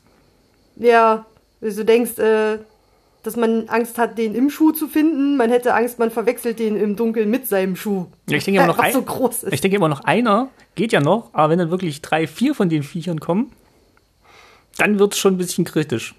Ich weiß gar nicht, ob die irgendwie gefährlich sind, aber Nö, aber, glaub, aber allein, wenn du überlegst, hier auf dem Boden krabbeln jetzt irgendwie so fünf, sechs von den Tieren rum. habe ich dir mal von der Spinne erzählt, die ich hab laufen hören? Nein. Ich hatte mal in meiner Souterrain-Wohnung, die hatte das Problem, dass die Fenster waren ebenerdig, was hieß, wenn draußen im Garten was rumkrabbelte, dann fiel es manchmal ins Zimmer. Also wir hatten unglaublich viel äh, Kriechgedöns. Es ist auch mal eine Maus reingefallen, die wir dann irgendwie wieder raus befördern mussten oder mein äh, Mitbewohner damals hat sie dann irgendwie im hohen wieder aus dem Fenster raus.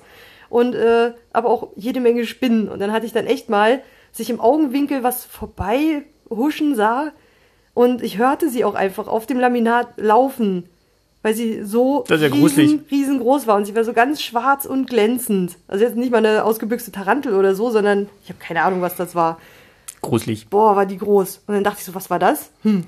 Und dann ist sie halt anscheinend einmal irgendwie quer durch mein Zimmer und dann hinten hinterm Bett lang und kam dann irgendwann von der anderen Seite wieder. Und dann lief sie wieder quer durchs Zimmer. Ich dachte, ich muss sterben. Oh je. Das klingt. Ja, so ungefähr sahen die, sahen die riesigen Käfer und Spinnen da auch aus, habe ich auch gedacht. Also wenn die dann in deiner Wohnung unterwegs sind, Mhm. da ist die Natur schon sehr nah. Ich bin ja sonst immer auch die, die eigentlich im Notfall, äh, wenn alle anderen paniken, dann sonst die auch noch mit Glas und Postkarte irgendwie nach draußen gesetzt kriegt. Das musste ich auch in letzter Zeit immer machen. Ich dachte, wenn Not am Mann ist, dann, so. dann schaffe ich das auch. Aber wenn nicht, dann äh, können das auch andere machen.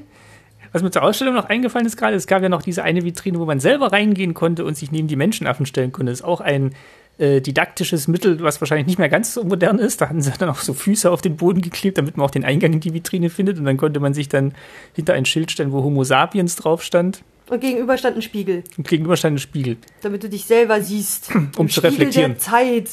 Im Spiegel des Lebens, des Allens. Aber das war so ein kleiner Gag in dieser ganzen Ausstellung, den sie wahrscheinlich auch irgendwann mal 60er, 70er gemacht haben. Hm? Und dann einfach drin gelassen haben. Also ich fand es nicht schlecht. Ich fand's auch nicht schlecht. Mit dem gerade unter museumshistorischen Aspekten finde ich ja sowas immer ganz interessant, aber die ähm, genau die die Objekte sahen halt teilweise schon ein bisschen mitgenommen aus, äh, bisschen zerpflückt mancher Vogel oder so, aber an sich dafür, dass die Dinger so alt sind, man sah auch bei ganz vielen die Nähte, wo das Ding irgendwie mal aufgemacht wurde. Bei so ganz modernen ähm, Naturkundemuseen würde man sowas gar nicht mehr sehen. Ähm, oder da stand jetzt zum Beispiel auch gar nicht äh, mit dabei, äh, von wann die waren. Das hat man nur manchmal gesehen am an, mit dem kleinen Inventarschild. Zum Beispiel bei den Kolibris kannst du das halt nicht verstecken. Bei den anderen haben sie es immer versucht, so irgendwo hinter den Fuß zu legen oder so. Am Kolibri ist halt nichts dran, da kannst du es nirgendwo hin tun. Und da konnte man dann mal die Jahreszahl lesen, was das von wann, wann dieses Tier mal ausgestopft wurde. Also es war schon eine riesige Halle voller großer toter Tiere. Ja. Mich hat es dann auch zwischendurch einmal kurz entschärft. Naja, aber nicht, weil du in Ohnmacht gefallen bist, sondern weil du ein Nickerchen machen musstest. Ja. Vielleicht machen wir, wir planen einen Reiseführer. Places to Nap von Martin Fischer. Ich fürchte, es ist ein sehr umfangreicher Reiseführer. Ich kann an fast jedem Ort ein Nickerchen machen. Wer Martin kennt, hat ihn bestimmt schon mal schlafend irgendwo gesehen.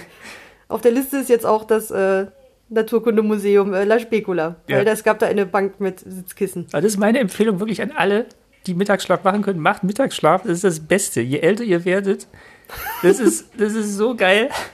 Und danach ist es wie ein, äh, ein Reboot mitten am Tag. Ich kann das ja immer nicht. Ich bin auch immer ein bisschen neidisch darauf, dass äh, er das kann. Ich kann, ich könnte mich da hinlegen und würde nie schlafen können. Und, oder würde dann wie ein Zombie wieder aufwachen. Und es sind tatsächlich immer nur fünf Minuten oder maximal zehn. Das stimmt. Ich bin, äh, ich bin nur zwei Räume weitergekommen in der Zeit. Und dann war ich auch wieder fit.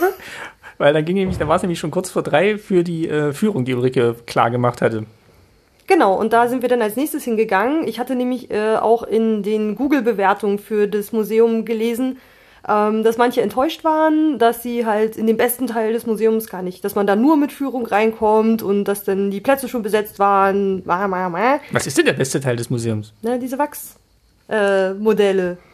Das war jetzt meine goldene Überleitungsbrücke, die ich ja, hier bauen wäre wollte. da wär ich jetzt ja noch hingekommen. Okay. Ich erzähle gerade, wie wir dazu gekommen sind, da überhaupt reinzugehen. Na los. Weil hilft schon manchmal, sich ähm, die Seite oder mal die Google-Bewertung da vorher zu durchzulesen. Und in der Firenze-Card-App stand dann auch, wann die Führungen sind und das passte dann auch. Und dann waren wir dann ja auch rechtzeitig da, konnten uns einführen, äh, Quatsch, eintragen in die Liste. Und äh, um 15 Uhr sammelten sich dann alle im Kassenbereich und die eine Dame hat dann eine Führung gemacht auf Englisch mit starkem italienischen Akzent, aber ging. Ich weiß gar nicht, ob die immer auf Englisch machen oder ob sie einfach gefragt. ob, äh, ob sie gucken, wie viele Touris sind. Ah, Ich glaube, wir waren hauptsächlich Touris, oder? Ich glaube auch, ja. Auf jeden Fall haben alle Englisch verstanden. Genau, das war, war super. Hoffe ich jetzt einfach mal. Aber ich glaube schon. Ich glaube nicht, dass das hätte man irgendwie mitbekommen. Ähm, wie viele Räume waren das denn nochmal? Vier vielleicht? Mhm. Vier. Mit Oder fünf, sagen wir mal fünf. ich habe den Namen des Herrn vergessen, der äh, diese Wachsfiguren gemacht hat. Das waren medizinische Wachsmodelle, die genutzt werden sollten, um Studierenden der Medizin ähm, die Studie ohne Leichen zu ermöglichen. Weil irgendwie Leichen zu sezieren war damals ja, sollte vermieden werden, stand unter Strafe, äh, änderte sich mit der Zeit dann ja auch nochmal. Und ähm, ich weiß zwar nicht, wie es dann damit einherging, dass man wohl teilweise für so eine Ganzkörperfigur, die dann zum Beispiel die oberste oder etwas tieferen Muskelschichten in Wachs zeigte, ähm, dass dafür teilweise wohl irgendwie 200 Leichen studiert werden Das habe ich auch nicht ganz verstanden, wie sie das dann, also warum das so viel Material benötigt hat, also Me Material. Menschenmaterial und wie sie es überhaupt gemacht haben. Also sie haben ja am Anfang gezeigt, sie haben dann immer erst so eine, so eine Gussform erstellt von dem Teil, was sie irgendwie als Wachs gießen wollten. Und das Zum haben Beispiel sie, der Knochen. genau, das haben sie aber Herz. am echten Knochen gemacht. Also Na gut, aber das Herz zum Beispiel haben sie nachmodelliert. Das Die haben sie nachmodelliert. sich so hingelegt und dann so einen Klumpen Wachs genommen und es nachgeformt. So, bis es so aussah wie das, was man haben wollte. vielleicht mussten sie sehr schnell sein, weil die Leichen sonst ihre Form und ihre Festigkeit verloren haben und die In der Venen auch. italienischen Wärme. Also ich habe es auch nicht ganz verstanden, warum wirklich so viele Leichen ich- gebraucht hat. Ich hätte mir, sch- ich hätte schon gedacht, die haben ja dann wirklich teilweise mit so in Wachs getauchten Garn die einzelnen äh, We Sehnen, Venen, winzigste Äderchen, Geflechte nachmodelliert. Und ich glaube, du machst das einfach kaputt. Du gräbst irgendwie einer nach, um rauszukriegen, wo die langläuft und machst dabei irgendwie alles andere rundherum kaputt. Also ich glaube, du kannst es dir quasi nur Stück für Stück irgendwie erschließen, wie das Geflecht wirklich aussieht. Ähm, so hätte ich es mir gedacht. Und dann, während du den Adern nachgräbst, dann machst du ja irgendwelche anderen Sachen kaputt und kannst nicht mehr gucken, wie es geht. Und deswegen dachte ich, das hat sich dann einfach so Stück für Stück aufgebaut, bis du es dann irgendwann hattest, wie es wirklich aussah. Und es soll sehr korrekt sein, aber es ist halt so echt die Methode gewesen, lange bevor äh, man das irgendwie mit Plastilin als Plastinat irgendwie ausgießen konnte. War sehr beeindruckend, also wirklich in welcher Detailfülle dann die einzelnen Organe und Körperteile mm, in, in Wachs gegossen wurden und auch noch in verschiedenen Ansichten, verschiedenen Größen, verschiedenen Stadien, verschiedenen Schnitttiefen. Also es waren, waren wirklich sehr, sehr vielschichtige und ja, detailliert ausgearbeitete Modelle. Was meinte sie? Irgendwas mit 2000? Aber das habe ich gar nicht gehört. Objekten, ich glaube ganz zum Schluss. Und es gab halt so eine ganze, so eine ganze Werkstatt, die sich darum gekümmert hat. Irgendwie den ersten und den zweiten Vorstehenden und viele Assistenten, die irgendwie daran mitgearbeitet haben. Dann gab es neben diesen zahlreichen farbigen Wachsmodellen gab es Zeichnungen, die das auch nochmal gezeigt haben. Die hingen da drüber. Die sind mittlerweile in Kopie. Die Originale haben sie aber noch. Es waren wohl auch dieselben Räumlichkeiten, in denen damals halt diese Lehre dann stattgefunden hat. Also es ist wirklich auch am historischen Ort. Dann gab es unter den Mo- Modellen auch noch so kleine Schubladen und darin waren dann noch auf Papier äh, so Beschreibungen. Die hatten sie jetzt alle rausgenommen. Sie haben sie noch, haben sie gesagt, aber dass man wahrscheinlich gar nicht erst in die Versuchung kommt, äh, da irgendwie die Schubladen rauszuziehen. Genau, bevor man reingeht, wird auch gesagt, dass man bitte bloß aufpassen soll. Deswegen sind auch nur 15 Leute pro Raum überhaupt erlaubt. Dass man sehr aufpassen soll, die äh, Vitrinen wären antik und äh, dass die leicht kaputt gehen würden und dass man da ein bisschen aufpassen soll. Also genau so, wie es da drin ist, genau so war es damals. Ich habe auch zwei, drei Fotos gemacht und war super beeindruckend, einfach so diese alte Lehrmethode mal zu sehen, wie sie auch damals genutzt werden sollte. Und wahrscheinlich wurden die genauso durchgeführt wie wir damals, gestern. War beeindruckend. Also die sollte man mitnehmen und Ja. sich vorher gucken, wo sind die Führungen und sich dann über den Tag irgendwie anmelden und dann notfalls da irgendwie nochmal reingehen und dann die mitmachen. Und neben den Modellen gab es dann auch noch drei Dioramen oder vier Dioramen, die den menschlichen Verfall gezeigt haben in so kleinen, ja, also Dioramendarstellungen von Menschen in Friedhöfen und in Verwesungskammern und das hat dann verschiedene Krankheiten nochmal dargestellt. Tod, äh, Syphilis, Pest. Pest. Und das andere war irgendwas mit Glory und Humanity und das andere irgendwie Crying for Time oder irgendwie Ja. sowas. Äh, Das war dann nochmal so, so ein künstlerischer Ansatz. Also sie hat auch immer gut erklärt, dass manche von diesen Modellen, dass manche waren ja wirklich so lebensgroße Menschen, die so aufgestellt in so großen Vitrinen waren, ähm, die rein wissenschaftlich waren. Und dann gab es welche, die so eine Mischung aus Kunst und Wissenschaft darstellen sollten. Da waren dann die, äh, die Geste war irgendwie menschlicher.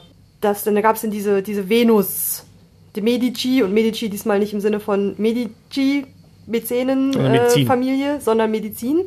Und die konnte man aufklappen und die hatte aber eine Perlenkette um und Haare und äh, Ja, um halt die Nähte zu verstecken.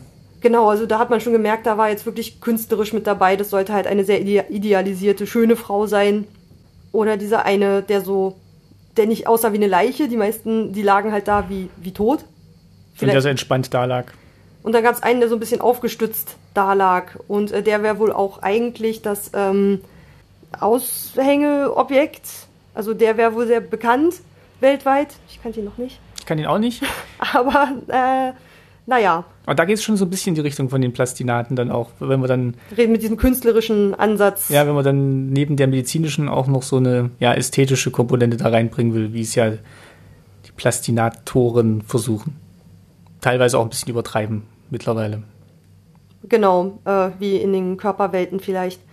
da musste ich immer, muss natürlich die ganze Zeit unweigerlich irgendwie an die Körperweltenausstellung denken oder auch ans Medizinhistorische Museum in der Charité, ähm, was ja sich dann viel, also das Medizinhistorische Museum in Berlin, das hat ja eher so ähm, Darstellungen von Krankheiten gesammelt. Und diese Sammlung war jetzt, ähm, die, die da vor Ort ist, war komplett auf den gesunden Körper genau, ausgelegt. ihre Funktionsweise. Da, da habe ich erstmal noch, halt, habe ich auch nochmal nachgefragt. Ähm, Krankheitsbilder gab es wohl auch, aber die sind an einem Krankenhaus ausgelagert. Also die kann man dann jetzt äh, nicht sehen. Da war ist dann alles, was irgendwie mit dem gesunden Herzen zu tun hat. Dann hast du irgendwie 20 verschiedene Modelle zum Herzen und ähm, aber die sind alle gesund. Also da ging es jetzt nicht um Krankheiten, sondern Anatomie eines perfekt gesunden Menschen.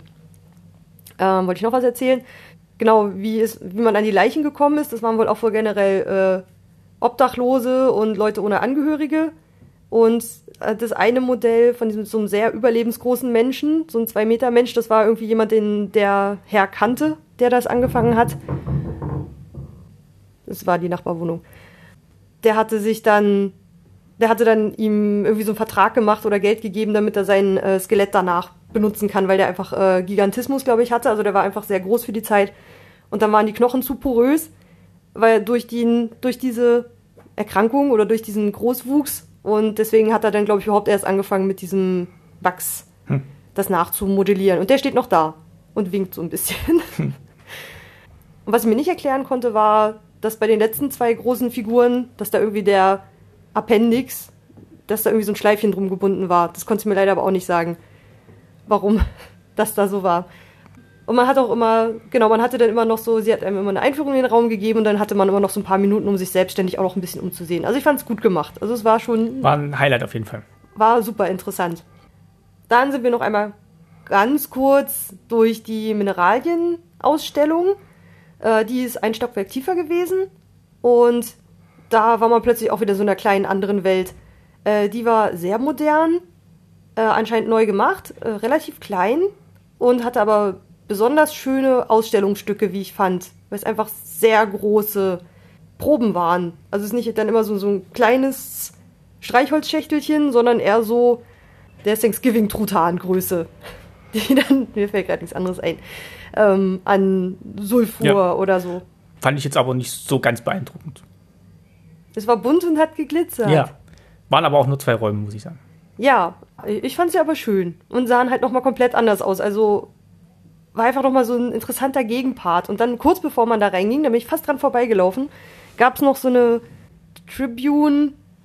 Wahrscheinlich Tribut? Ja, für äh, an Galileo Galilei. Ich weiß gar nicht genau, warum er genau in diesem Gebäude nochmal drin ist, aber ich habe mich total gefreut. Da steht nochmal ein großes Standbild von Galileo Galilei. Und oben waren nochmal so ähm, Gemälde drüber. Und das eine davon kannte ich schon aus der Museum Galileo App wo es dann um Barometer und Thermometer ging, die so aus Glas gemacht waren. Ähm, Im Boden gab es dann auch noch mal so ein Bild, ähm, wo es heißt äh, Provando e riprovando, also beweisen und dann äh, wieder beweisen oder versuchen und nochmal versuchen, könnte man es irgendwie übersetzen. Also das war echt eine schöne Ecke gewidmet der, der Wissenschaft. Genau, und direkt über ihm ist noch so ein Bild, wie er dann halt äh, vor vielen Leuten äh, irgendwie durchs Teleskop schauen lässt und äh, wie man daran Erkenntnisse zeigt. Und ach, das war eine sehr interessante Ecke. Ich habe mich sehr gefreut, die noch entdeckt zu haben. Genau, das war das La Specula. Insgesamt ein, ein sehr interessantes und sehr abwechslungsreiches Museum, äh, aber durchaus zu empfehlen, wenn man, auf, ja. wenn man die Führung mitmacht. Ja, sehr zu empfehlen. Äh, was haben wir dann gemacht? Erstmal ein Päuschen, glaube ich. Genau, dann sind wir erstmal in die Ferienwohnung zurück, haben ein paar Sachen eingekauft und wollten dann ja eigentlich noch in den Botanischen Garten. Haben wir nur leider verdattelt, dass der an dem Tag zu hatte. Genau, das war Mittwoch, wo der einzige Tag zu ist und es war ein bisschen vor Wochen dargestellt in der Firenze-App. Da hat man es nicht so direkt gesehen. Da stand dann irgendwie nur ganz zum Schluss, äh, also irgendwie stand da Öffnung, geöffnet Dienstag bis Sonntag, äh, bla bla bla, außer von äh, Ende Mai bis äh, Anfang Oktober, da ist zusätzlich auch Mittwochs irgendwie geschlossen oder so. Stattdessen waren wir dann in einem Park in der Nähe, den uns eine Passantin empfohlen hatte, die uns da. Mit Schmolllippen hat, hat vor dem Botanischen Garten stehen sehen. Und da haben wir uns dann erstmal ein bisschen ausgeruht vor dem Abendessen, noch weil wir dann echt fertig waren durch, vom durch die halbe Stadt laufen. Und einfach auch vom drei Tage Museums anschauen. Da waren irgendwie die Füße waren müde, alles war müde, Kopf war müde und voll. Aber man war so, so irgendwie ein bisschen grundzufrieden, aber auch etwas äh, grundlegend müde. Und dann waren wir noch in einem sehr, sehr leckeren Restaurant im Il Vegetariano und haben super lecker gespeist. Oh ja. War ein bisschen äh, ungewohnt, die Art, wie äh, da äh, das Essen bestellt wird. Man muss dann irgendwie erst äh, nach vorne zu so einem bärtigen Mann gehen, der sich super viel Mühe gibt und einem notfalls auch die komplette Karte übersetzt, die an die Wand geschrieben ist, an so eine Tafel. Bestellt, bezahlt und dreht sich um und geht dann an die Theke und legt da den handgeschriebenen Zettel, den er einem gegeben hat, wo er die Bestellung drauf notiert und gibt die hin. Er, auch den Bezahlzettel macht er irgendwie per Hand. Ähm, und dann bekommt man da sein Essen und bringt es dann an den Tisch, den man sich vorher schon irgendwo reserviert hat. Und es gab da sehr unglaublich leckere Sachen. Also. Alles vegetarianisch? Äh, vegetarisch? Genau. Und, äh, oh, das war echt lecker. Und war auch gut besucht. Also scheint in vielen Reiseführern empfohlen zu sein. Da hatten wir es zumindest her, genau. Und irgendwie 1930, äh, wenn es öffnen sollte, standen noch irgendwie schon ein paar Leute davor und haben gewartet, dass es aufmacht. Und äh, unter anderem wir. Und da mussten wir erstmal kapieren, wie das irgendwie funktioniert und äh, dann haben wir es nicht bereut. Es war, mh, War sehr lecker und, war unglaublich lecker. und hat uns gestärkt für den Heimweg, der dann nochmal, ja, auch nochmal zwei Kilometer war. Es ist eigentlich alles nicht weit und äh, aber so langsam. Durch die Hitze halt merkt man dann schon, was mal gelaufen ist am Tag. Dabei war es gestern irgendwie nur ein Grad heißer als an den anderen Tagen, aber irgendwie hat es einem. Es war irgendwie gefühlt noch heißer als sonst. Aber an sich war es wieder ein, ein sehr gelungener Museumstag. Wir haben wieder unglaublich viel gesehen. Joa, jetzt haben wir ja schon äh, den Donnerstag. Firenze Karte ist heute Morgen abgelaufen. Wir gehen jetzt trotzdem nochmal in den Palazzo Strozzi und gucken uns da eine Ausstellung an, die wir auf so einem Plakat gesehen haben. Davon werden wir später noch berichten. Dafür müssen wir jetzt allerdings nochmal extra Eintritt bezahlen und so. Mal gucken, wie es jetzt ohne, ohne Schnellpass Firenze Card nebenbei funktioniert. Ähm, vielleicht funktioniert das ja auch. Wir berichten, wenn wir wieder zurückkommen, würde ich sagen. Genau. Dann, äh, Haben wir noch Tipps für Florenzreisende? äh, Wechselschuhe mitnehmen. Äh, man kommt hier mit Englisch ziemlich gut klar, obwohl es in Italien sonst wohl relativ schwierig ist, aber in Florenz ist man auf Touristen eingestellt. Und wir haben den Müll rausgestellt und der wurde sofort abgeholt. Genau, hier stellt man den Müll nämlich in Säcken auf die Straße. Obwohl es gibt auch so Container, wo man das irgendwie dann quasi äh, unter die Straße. Ist aber, glaube ich, eher in der Innenstadt, wo sie es dann auch flach einbauen können. Hier in den Gebirgsstraßen fährt wahrscheinlich regelmäßig das Müllauto vorbei, guckt, wo was rumliegt, lädt es ein und fährt weiter. Und es funktioniert, es ist sehr sauber hier. Ja, also die Stadt, die Stadt ist mega sauber. Außer es gibt mal einen überfüllten Mülleimer, aber sonst es liegt fast nichts rum. Nee, Und man sieht auch immer Müllautos, die rumfahren, Leute, die Sachen einsammeln. Also es wird sehr, sehr gepflegt. total. Also es.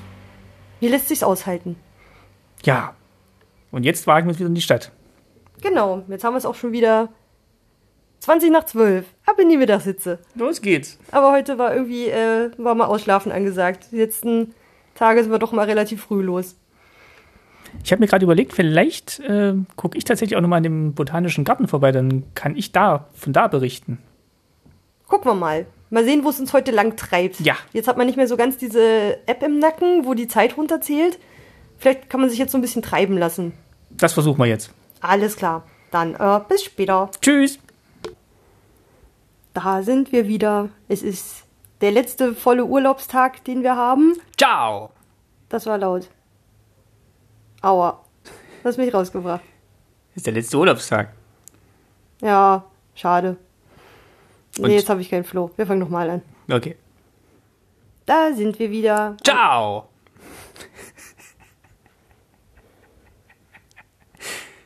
Da sind wir wieder an unserem letzten vollen Urlaubstag in Florenz. Buongiorno. Das war Martin. Hallo. Wir waren gestern am Donnerstag noch im Palazzo Strozzi. Du hast gerade nochmal nachgeguckt, äh, wurde anscheinend von einer rivalisierenden Person der Genau. Medici, aus einer Familie der Medici, rivalen Familie der Medici. Genau, 1489 erbaut für einen Rivalen der Medici, für eben den Strozzi. Herr Strozzi. Genau, der ist zurückgekommen nach Florenz und wollte ein Statement setzen und hat dann seinen Baumeister beauftragt, ihm einen schönen Palast zu bauen. Da haben die Medici bestimmt gesagt, oh no, Ja. wer weiß, wer weiß. Tut dem äh, Stadtbild von Florenz auf jeden Fall keinen Abbruch, diese ganzen äh, verschiedenen Paläste von rivalisierenden Familien. Ist aber interessant, dass die ganzen Paläste eigentlich immer so aus so dicken, schweren Steinen gebaut sind und jetzt nichts so mit diesen leichten, offenen Palästen, sagen wir mal so, des Nordens zu tun haben. Das ist eher so eine kleine Festung als jetzt ein Palast. Weil die immer so blockig aussehen? Mm, weil die so massiv so ein aussehen. bunkerförmig. Ist natürlich auch, um sich von der Stadt abzuschirmen und von der Hitze vielleicht. Kleine Fenster und so. Ja, und nach drinnen haben sie ja dann oftmals schöne Innenhöfe. Habe ich aber eine Doku gesehen, dass die, das nach außen soll es halt immer hart und uneinnehmbar wirken und drin haben sich dann die Medici dann immer ja, schöne kleine Atrien gebaut und helle, lichte Höfe. Aber nach draußen soll es halt Stärke demonstrieren. Ja, und teilweise waren auch immer Ecken, da ist dann schattig und da ist dann ein kleiner Brunnen und da lässt es sich dann wirklich aushalten. Ja. Genau, ähm, Palazzo Strozzi ist heute ähm, nicht mehr wegen seiner historischen Geschichte ähm, ein Museum, sondern ist jetzt eher so eine Ausstellungshalle für Kunst. Zumindest ist es das jetzt gerade. Ähm, es waren zwei verschiedene Ausstellungen zu sehen. Äh, Sonderausstellungen, die da anscheinend nicht äh, dauerhaft installiert sind. Eigentlich war ich darauf aufmerksam geworden, weil draußen im Vorbeilaufen ein riesiges Banner dran hing, wo drauf stand The Florence Experiment. Und ich habe dann später am Ponte Vecchio an dieser Brücke auch nochmal einen, so einen kleinen Van vorbeifahren sehen, der auch nochmal ähm, diesen sehr auffälligen Druck drauf hatte. Und da war ich neugierig, endgültig, weil ich wissen wollte, was das sein soll. Hast du dich ein bisschen eingelesen? Na, ich habe zumindest mal geguckt, wo das jetzt hingehört. Ähm, und hatte dann gesehen, dass es einerseits eine Kunstausstellung da gibt. Die hieß auf Englisch, was hast du gesagt? The Dawn of A Nation, also die, das Erwachen einer Nation. Da sind wir auch zuerst reingegangen. Also man, man sieht eigentlich, wenn man reinkommt, erstmal äh, in den Palazzo Strozzi das Aushängeschild der Florenz-Experiment-Ausstellung, weil es so eine riesige Rutsche ist. Wir können auch vielleicht die kurz zuerst erzählen, weil. Ja, wo wir zu zweit, äh, erst zur zweiten, äh, zuletzt drin waren. Genau, dann fangen wir, mal, fangen wir am Ende an. Fangen wir mit dem, wir haben es andersrum besucht, aber im Florenz-Experiment waren wir dann eigentlich erst zuletzt. Aber man kommt nicht drum herum, immer wieder darauf Bezug zu nehmen. Was war halt der, das, Interess das interessante oder außenwirksame Experiment. Von der Genau, anderen Ausstellung hatte ich noch nicht so viel gesehen. Also man sieht auf jeden Fall, wenn man gleich mal reinkommt, im Innenhof des Palazzo zwei riesige Röhren, Rutschröhren, die nach oben in den vierten Stock führen in dem Lichthof, Also von oben runter. von oben runter. Du musst ja rutschen. Genau, und es gibt äh, zwei Aufgänge, je nachdem, ob man zum Ost- oder zur Weströhre will. West Slide oder East Slide. Slide. Und äh, ja, Ulrike erzählt euch jetzt mal, warum man da runterrutscht.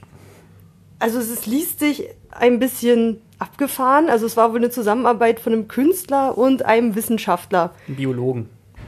Genau, es geht um Pflanzen und um, wenn ich es richtig verstanden habe, um Stoffe, die der Mensch ausdünstet. Ich weiß nicht, es gibt ja immer so Thesen, dass wenn man mit Pflanzen redet oder ihnen klassische Musik vorspielt, dass sie dann besser wachsen. Vielleicht ist es darauf gefußt. Also es gab jetzt kein Abstract irgendwo groß zu lesen.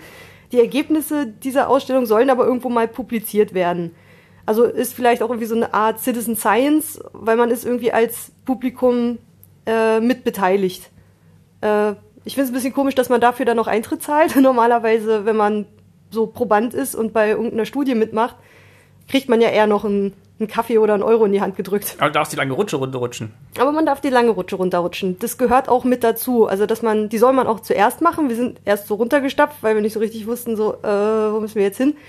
Ähm, und die haben gesagt, nee, erst Rutsche rutschen. Dann in den vierten Stock irgendwie Taschen wegschließen und dann bekommt man so ein kleines Sackerl in die Hand. Äh, darf dann einer nach dem anderen diese Rutsche runter. Und mir ist ganz schön die Muffe gegangen. Es war ziemlich äh, schnell. Ich glaube, ich habe dann ab einem bestimmten Punkt auch nur noch die Luft angehalten. Ich weiß nicht, wie es dir jetzt in der Rutsche ging. Ich mag ja eigentlich so rutschen und ich bin dann auch schnell gestartet, weil ich dann denk- mal denke, je, we- je weniger Gedanken man sich mal drüber macht, desto unbefangener fährt man da runter. Und es war eigentlich ganz lustig. Also man kriegt dann in so, ja, du hast ja schon erzählt, so einen kleinen Sitzsack, in den man sich dann reinlegt, damit man eben besser gleitet auf der Metalloberfläche. Und man muss die Füße da so reinmachen und mit beiden Händen die Schlaufe festhalten. Genau, damit man halt mit seinem Körper und seiner Kleidung nicht direkt auf der, auf der Röhre aufliegt. Das kennt man ja noch vom Kinderspielplatz. Manchmal klebt man dann so fest an der Röhre und dann macht so und man kommt nicht so richtig voran. Und durch das, äh, durch das Säckchen, in dem man dann sitzt, ist halt gewährleistet, dass man schön die Rutsche entlang gleitet. Es sei denn, man hat einen sehr am Rücken tief ausgeschnittenen Jumpsuit an und äh, das Sackerl hinter einem äh, verrutscht etwas und man liegt dann doch hinten auf. Also ich habe jetzt zwei kleine Schürfwunden am Rücken, weil ich dann anscheinend mal auf dem Metall aufgetitscht bin. Habe ich aber in dem Moment nicht gemerkt. Danach erstmal so ein bisschen so, au, Rutschbrand. Aber genau, und dann ist man so doch relativ äh, Adrenalin geladen vielleicht. Also ich war danach ein bisschen hibbelig. Es war verdammt schnell und vier Stockwerke runter und im Kreis und hat nicht lange gedauert, aber in dem Moment waren es lange Sekunden. Ich mag ja auch so Fahrgeschäfte und so Gedöns überhaupt nicht, aber ich dachte so, für die Kunst, für die Ausstellung, ich muss es jetzt mitgemacht haben. Und nach Zufallsprinzip hätte man auch noch eine Pflanze mit auf die Fahrt bekommen können. In so einem kleinen äh, Töpfchen hätte man dann mit der Pflanze zusammenrutschen können. Genau, jede Woche werden zufällige Rutschende ausgesucht, die dann irgendwie so ein Pflänzchen mitnehmen dürfen. Und äh, die Auswirkungen darauf sollen dann, glaube ich, auch noch untersucht werden. Und dann geht man dann aber runter und geht dann in eine von zwei Mini-Kinos. Ähm, je nachdem, ob man die Ost- oder die Westrutsche runtergerutscht ist, ist man dann, geht man entweder Horrorfilme gucken oder so Ausschnitte aus Horrorfilmen, also wirklich die spannungsgeladenen, oder in was Lustiges. Das habe ich auch jetzt erst verstanden, wo wir drüber reden. Waren wir denn überhaupt im richtigen Kino? Hattest du darauf geachtet, dass wir. Ja, wir mussten, wir sind ja mit der Westrutsche gerutscht und sind dann, glaube ich, in den Eingang für Westen auch reingegangen. ah, haben wir gemacht. Ich glaube schon, der andere war ja auch geschlossen.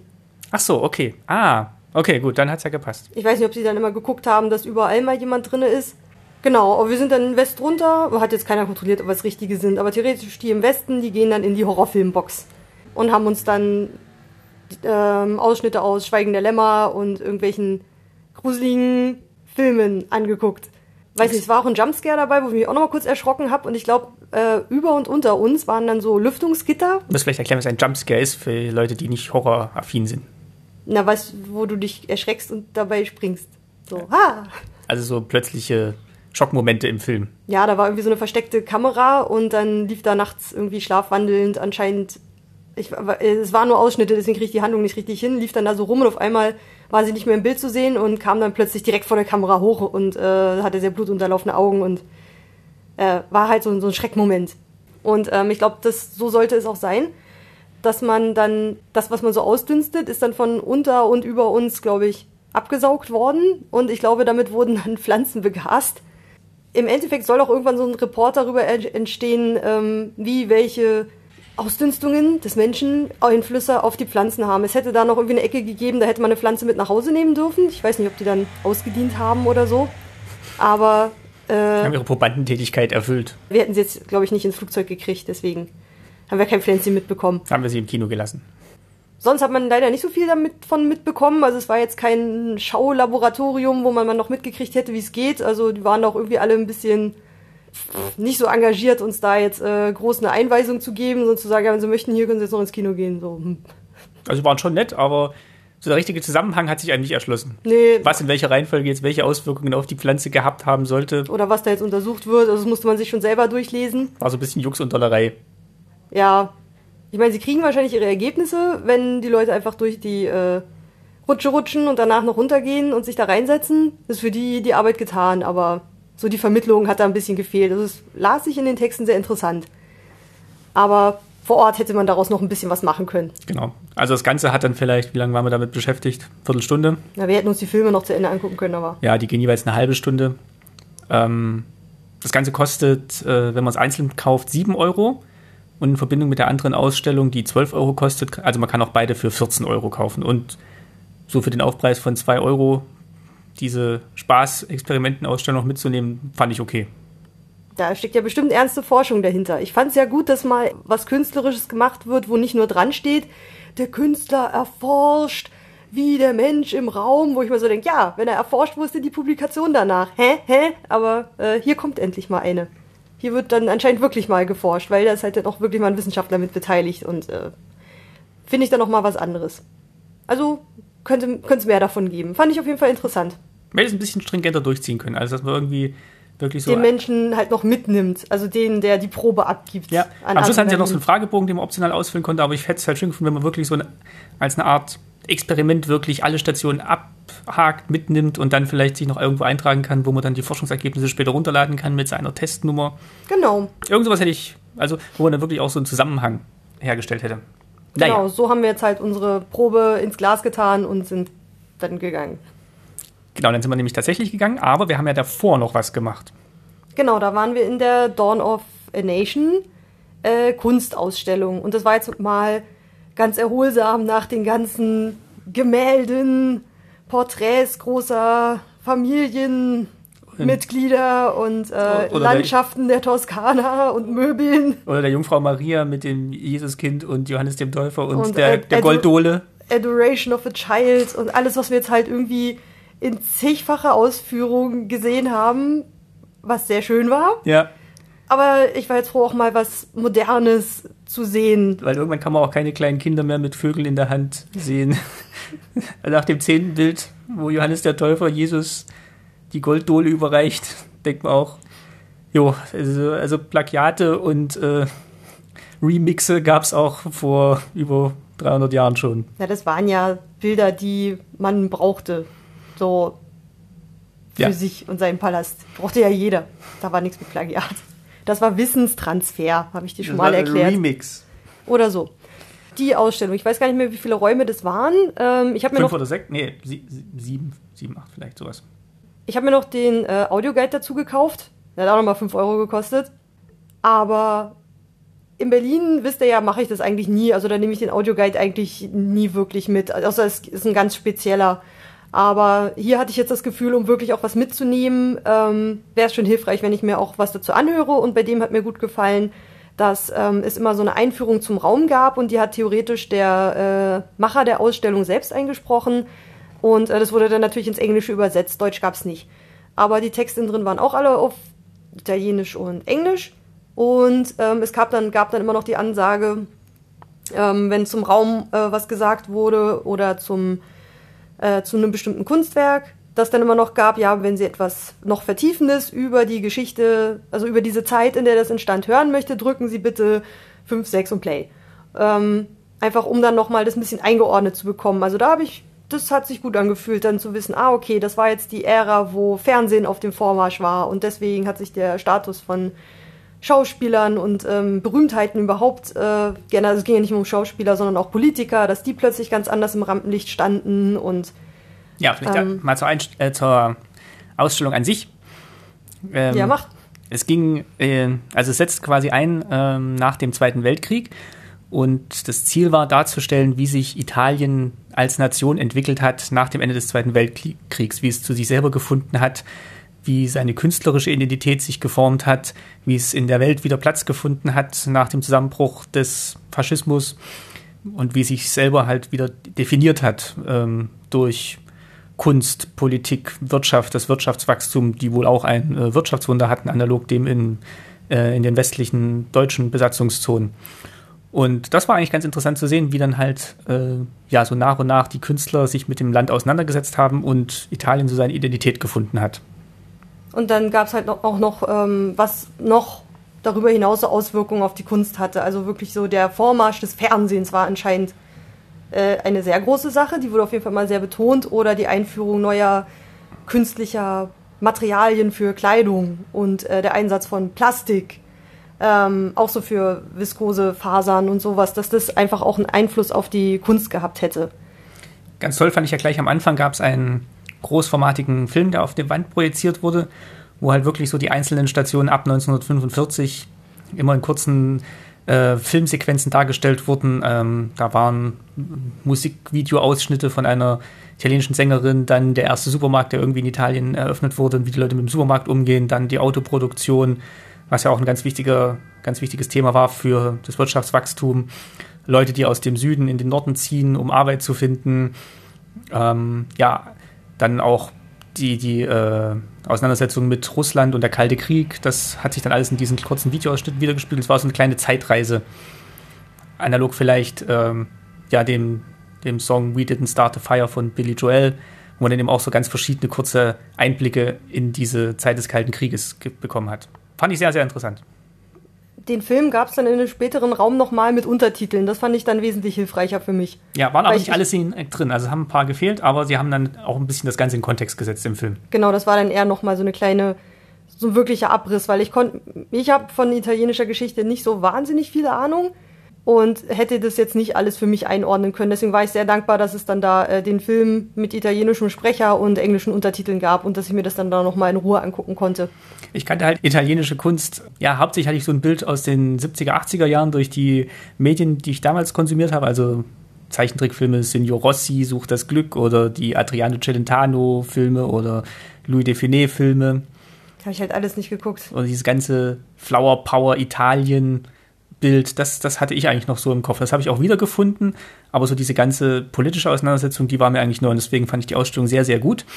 Ähm, hat sehr schöne Sachen ergänzt und ähm, ja, ich fand die, die Künstler sehr gut und es war, hatte schon eine gewisse Ästhetik und Eleganz, wie, dieses, wie sie mit den Materialien gearbeitet haben. Also hat mir sehr, sehr gut gefallen, die Ausstellung insgesamt.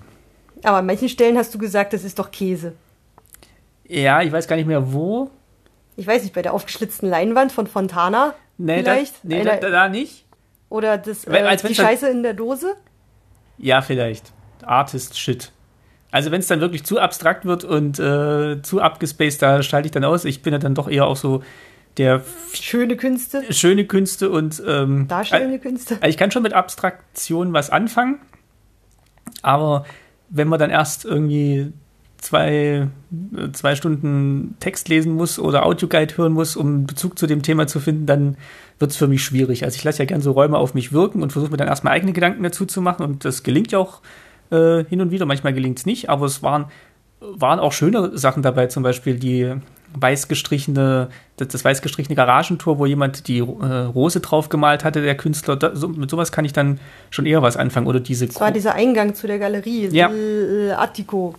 Genau, oder diese großformatigen Bilder, wo halt Details von Kleidung so aufgezogen wurden, dass es halt wirklich so eine Plastizität und fast formatfüllende Fläche ergeben hat. Das halt, sowas gefällt mir dann.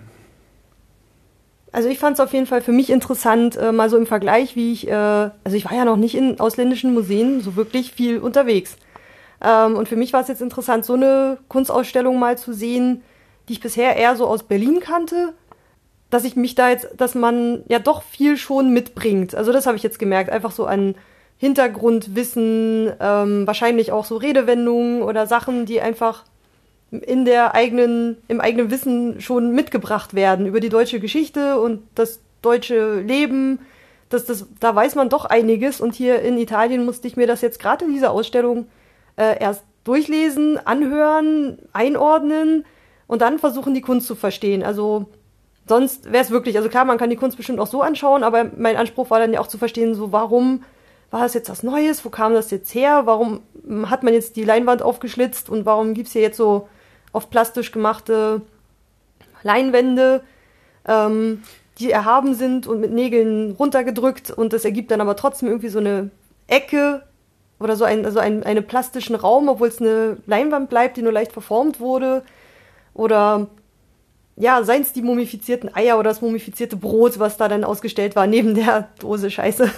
Aber es ist schon interessant, dass man eigentlich über Italien so wenig weiß, oder ich so wenig weiß. Also na, du hast anscheinend mehr Bild mitbekommen in deiner Zeit in Westdeutschland dann. Ich Oder kann, noch in DDR-Zeiten? Äh, es war schon zu DDR-Zeiten. Also diese Adriano Celentano-Filme und Signor Rossi, das war dann eigentlich, äh, ja, wie gesagt, 80er.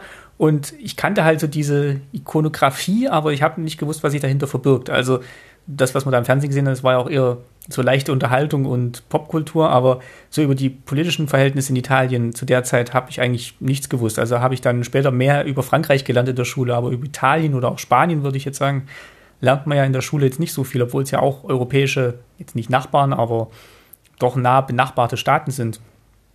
Und ähm, das hat mir eigentlich Lust gemacht, mich vielleicht damit auch nochmal zu beschäftigen, nochmal ein bisschen was nachzulesen, wie es in Italien denn war, weil ähm, es wird ja immer nur so als Urlaubsland bei vielen gesehen und es hat aber wirklich auch eine sehr politische und wirtschaftlich interessante Geschichte. Also gerade so die Teilung zwischen Norden und Süden und wie sich das äh, ja, manifestiert hat, das fand ich, finde ich eigentlich immer sehr interessant. Also der Norden halt industriell geprägt und der Süden eher ähm, landwirtschaftlich geprägt über Jahrhunderte hinweg. Das und diese diese Diskrepanz, das fand ich immer sehr interessant. Und in dem Ausmaß war mir das halt auch überhaupt nicht klar. Also auch in meinem, ich glaube, in meiner in meinem Technikgeschichte-Studium, klar, über die Wissenschaftsgeschichte Italiens, da habe ich einiges gehört, aber da blieb mir sowas in der Tiefe jetzt auf jeden Fall bisher verwehrt. Also es war ein sehr interessanter Einblick. Es hat mir auch Lust gemacht, mich damit noch ein bisschen zu beschäftigen.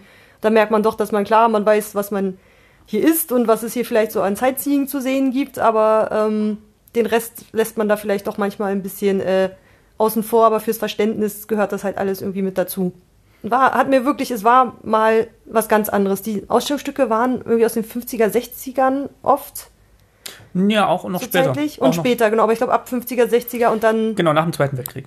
Doch, ja, stimmt, war ja, war ja logisch. Die Räume waren so immer jeweils, hatten so ein Thema. Das eine war dann zum Beispiel Material und der zweite Raum war irgendwie, äh, ich glaube, weiß. Monochrom. Monochrom, genau. Das waren dann halt nochmal, und so zog sich das dann durch die anderen Räume aus. Ich glaube, am meisten hat der, der weiße Raum auf mich Eindruck gemacht. Das war der mit der aufgeschlitzten Leinwand und so. Ist dir noch irgendwas hängen geblieben? Ansonsten ist halt eine Sonderausstellung. Ich glaube, weiß nicht, wie lange die noch zu sehen ist, aber man sollte, Nee, also die kann ich auch sehr empfehlen. Und zwar auch wieder schön angenehm kühl da drin, zum Gegensatz zu den 30 Grad ja, draußen. Kunst ist immer gut, da ist immer kühl. Genau, also äh, mir hat es sehr, sehr gut gefallen. Äh, es hat einen sehr leichten Zugang gegeben und war trotzdem nicht äh, oberflächlich. Also hat mir sehr gut gefallen. Also gern mal gucken, was sich dann bei eurem nächsten Italien-Ausflug in Palazzo Strozzi verbirgt. Da scheint äh, auch mal was anderes als Renaissance-Gemälde drin zu sein. Die auch toll sind, aber mal so zum, Mhm. zum äh, Ausgleich muss es auch mal was anderes sein. Es ist, der, wie gesagt, der letzte Tag heute und heute machen wir nicht mehr so viel. Ist auch ein bisschen bewölkt. Hat sogar schon mal geregnet. Das erste Mal, seit wir da waren. Ein paar Tropfen, aber jetzt auch nicht mehr. Und vielleicht schaffen wir es heute in den Botanischen Garten. Mein Ziel im Urlaub. Ich weiß auch nicht, was, was du so einen Narren an dem Botanischen Garten gefressen hast, aber gehen wir nachher mal gucken. Und vorher gehen wir noch äh, Magic spielen. Jawohl! In einem italienischen Spieleladen. Juhu! Ich habe schon einen intensiven E-Mail-Verkehr mit dem Ladenbesitzer gehabt und äh, wir gehen jetzt gleich los. Und dann bin ich mal gespannt, ob wir, äh, ob wir irgendwas reißen können. Na, mal schauen. Wir halten euch auf dem Laufenden und äh, versuchen heute Abend irgendwie noch eine Aufnahme zu machen, weil morgen früh geht's dann ja wieder schon wieder Richtung Flieger. Genau, nicht allzu früh, also wir können noch schön gemütlich frühstücken. Aber so gegen Mittag, äh, ich habe gerade die Tickets, ich habe gerade den Check-in gemacht. Ich glaube, um kurz vor eins sollten wir am Flughafen sein. Ach ja, und dann war's das schon. Doch so viel zu sehen. Beim nächsten Mal. Okay.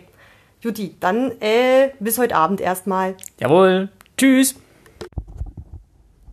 Das hat jetzt nicht ganz so geklappt, wie wir uns das gedacht haben. Es ist weder der Abend geworden, noch ist es der nächste Tag, die nächste Woche, der nächste Monat. Wir haben heute den 29. Dezember 2018, aber haben uns jetzt endlich nochmal zusammengesetzt, um unseren letzten Nachmittag in Florenz zu besprechen. Und haben uns gerade nochmal mit Fotos an die schöne Zeit erinnert. Genau, dann einfach um nochmal in Erinnerung zu rufen, was wir eigentlich an dem Nachmittag noch getrieben haben. Wir hatten es euch gleich äh, gerade schon mal kurz erzählt. Wir waren äh, als erstes waren wir noch in einem kleinen Magic-Laden.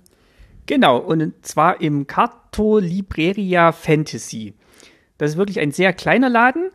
Ähm, der Besitzer heißt Claudio Biaggi, Dottore Claudio Biaggi. Und mit dem hatte ich zuvor per E-Mail äh, geschrieben und gefragt, was man da so spielen kann.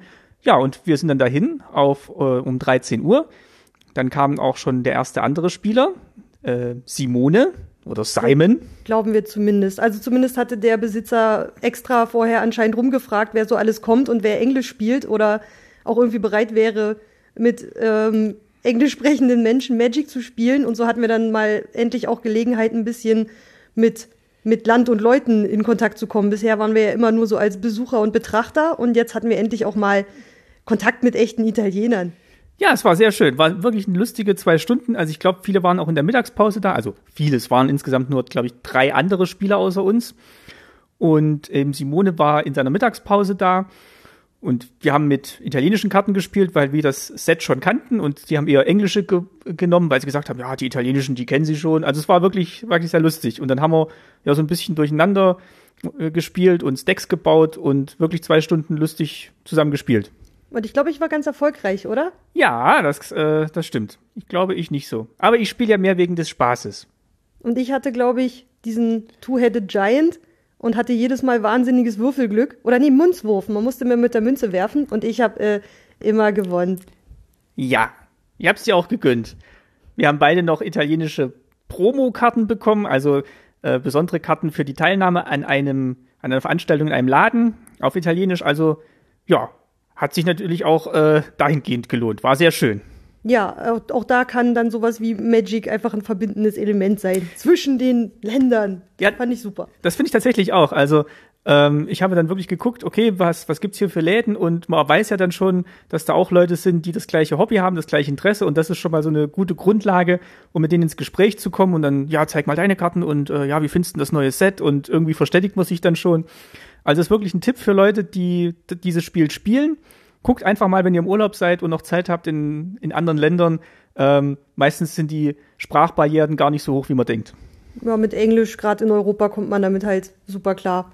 Und es war, weiß nicht, ich hätte jetzt halt nicht im Museum jemanden angeschwätzt, um mit jemandem ins Gespräch zu kommen, weil sonst wären wir jetzt, glaube ich, gar nicht mit Leuten irgendwie mal groß ins Gespräch gekommen. Was, das, ich mache sowas nicht. Manche Leute machen das vielleicht, aber ich glaube, ich kann nicht einfach mit, mit Leuten ins Gespräch kommen, wenn es nicht irgendein Verkäufer oder sonst irgendwas ist. Also ich fand's, ich fand's wirklich sehr schön und habe hab mich auch gefreut, dass meine äh, kleine verrückte Idee sich so gut äh, ausgegangen ist. Und dann in dem Laden war es klimatisiert. Oder zumindest haben wir da die Mittagszeit verbracht, was glaube ich gar nicht so doof war. Es war, glaube ich, auch nicht so heiß an dem Tag. Also es war ja auch ein bisschen bewölkt und ich meine, ja doch, es hat dann auch geregnet, wo wir dann zum Botanischen Garten sind, so ein bisschen. Stimmt, das war mal ganz angenehm. Aber nur kurz wirklich. Äh, also wir sind jetzt nicht nass geworden, aber es war jetzt nicht so knallerheiß wie die Tage davor. War schön, war angenehm, mal eine, mal eine angenehme Abwechslung. Und dann waren wir nachher ähm, aber auch wieder auf Tour und dann hat es auch nicht mehr geregnet, als wir dann endlich in deinen botanischen Garten gegangen sind. Äh, der da heißt Museo di Storia Naturale Firenze Orto Botanico. The World Oldest Botanic Gardens. Anscheinend von 1545. War, also äh, erstmal, es war dann durch den Regen auch ziemlich schwül und durch das Schwüle waren auch viele Insekten unterwegs. Ah ja, ich erinnere Daran mich. erinnere ich mich noch. Und äh, wir da mussten eigentlich, genau, wir mussten ständig in Bewegung bleiben und konnten jetzt nicht bei äh, ja den Seerosen verweilen. Ähm, also wir sind dann immer äh, so ein bisschen rumgelaufen, auch durch die Gewächshäuser, wo sie dann wirklich sehr große Pflanzen drin hatten. Ähm, die man auch nie wieder da rausgekriegt hätte. In dem einen, das war ja kein richtiges Gewächshaus, sondern so ein richtig gemauertes Haus mit riesigen Glasscheiben vorne dran. Aber da drin wuchs dann einfach im, im Boden ein riesiger Baum. Ich weiß nicht mehr, was es für einer war, aber ähm, den hätte man da auch nie wieder entwurzeln können. Der gehört jetzt einfach zu diesem Haus und draußen wirklich sehr schöne blühende Pflanzen, eben so Seerosen oder halt alles, was so im südlichen Raum auch wächst. Also von den Farben her war es auf jeden Fall sehr, sehr schön. War auch nicht so voll. Ähm, man kam schön, schön durch, konnte schön laufen, aber wie gesagt, die Insekten haben so ein bisschen gestört. Die waren dann sehr aktiv an dem Nachmittag. Ja, ich habe da jetzt auch nicht so wahnsinnig viel gelernt. Also es war jetzt nicht der spektakulärste botanische Garten, der gehörte jetzt halt auch in diese Reihe der Sammlungen, über die wir jetzt schon immer wieder gesprochen hatten. Ähm, die halt jetzt nicht groß auf Wissensvermittlung angelegt waren, sondern es ist halt eine alte Sammlung. Und die Schilder, die da dran waren, die sagen dir den Namen der Pflanze und ich glaube, mehr war da auch gar nicht zu sehen. Ähm, ja, war ein botanischer Garten. Wer Freund von Pflanzen ist, äh, kann da ja vielleicht mal verweilen. Oder wenn es dann halt in der Firenze-Card mit dabei ist und man will dann irgendwann noch mal ein bisschen zur Ruhe kommen. Ich glaube, der Eintritt ohne Firenze-Card war auch nicht so teuer. Es waren irgendwie 3,50 Euro. War jetzt, war jetzt auch mein, was ich im Kopf hatte. Genau. Also waren wir dann, glaube ich, anderthalb Stunden maximal. Ja, also man kann es mal auf dem Heimweg, kann man das noch so mit einflechten. So wie wir es ja eigentlich mal geplant hatten, nur das war dann der einzige Nachmittag, wo er dann zu hatte. Genau.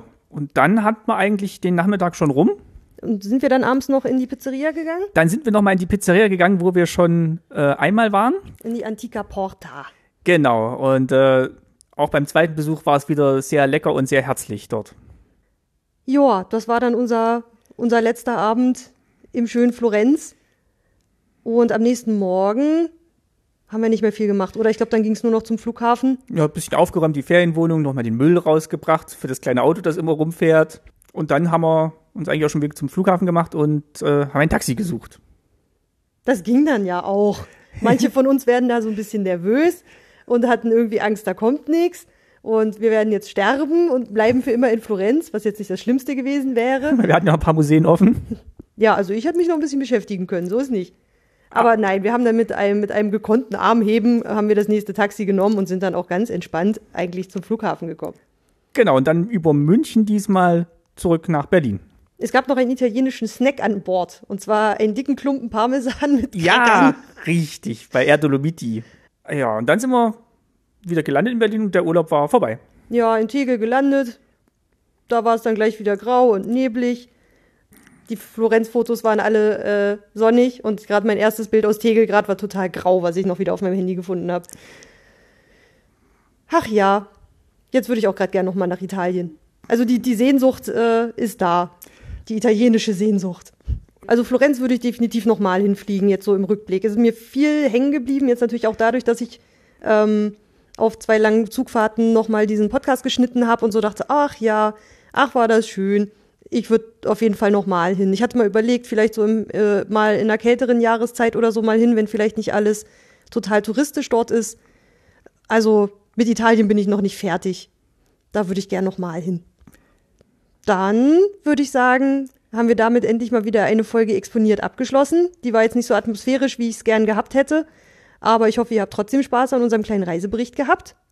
Und wir sagen ciao. Und tschüss. Bis bald, eure Ulrike. Und der Martin.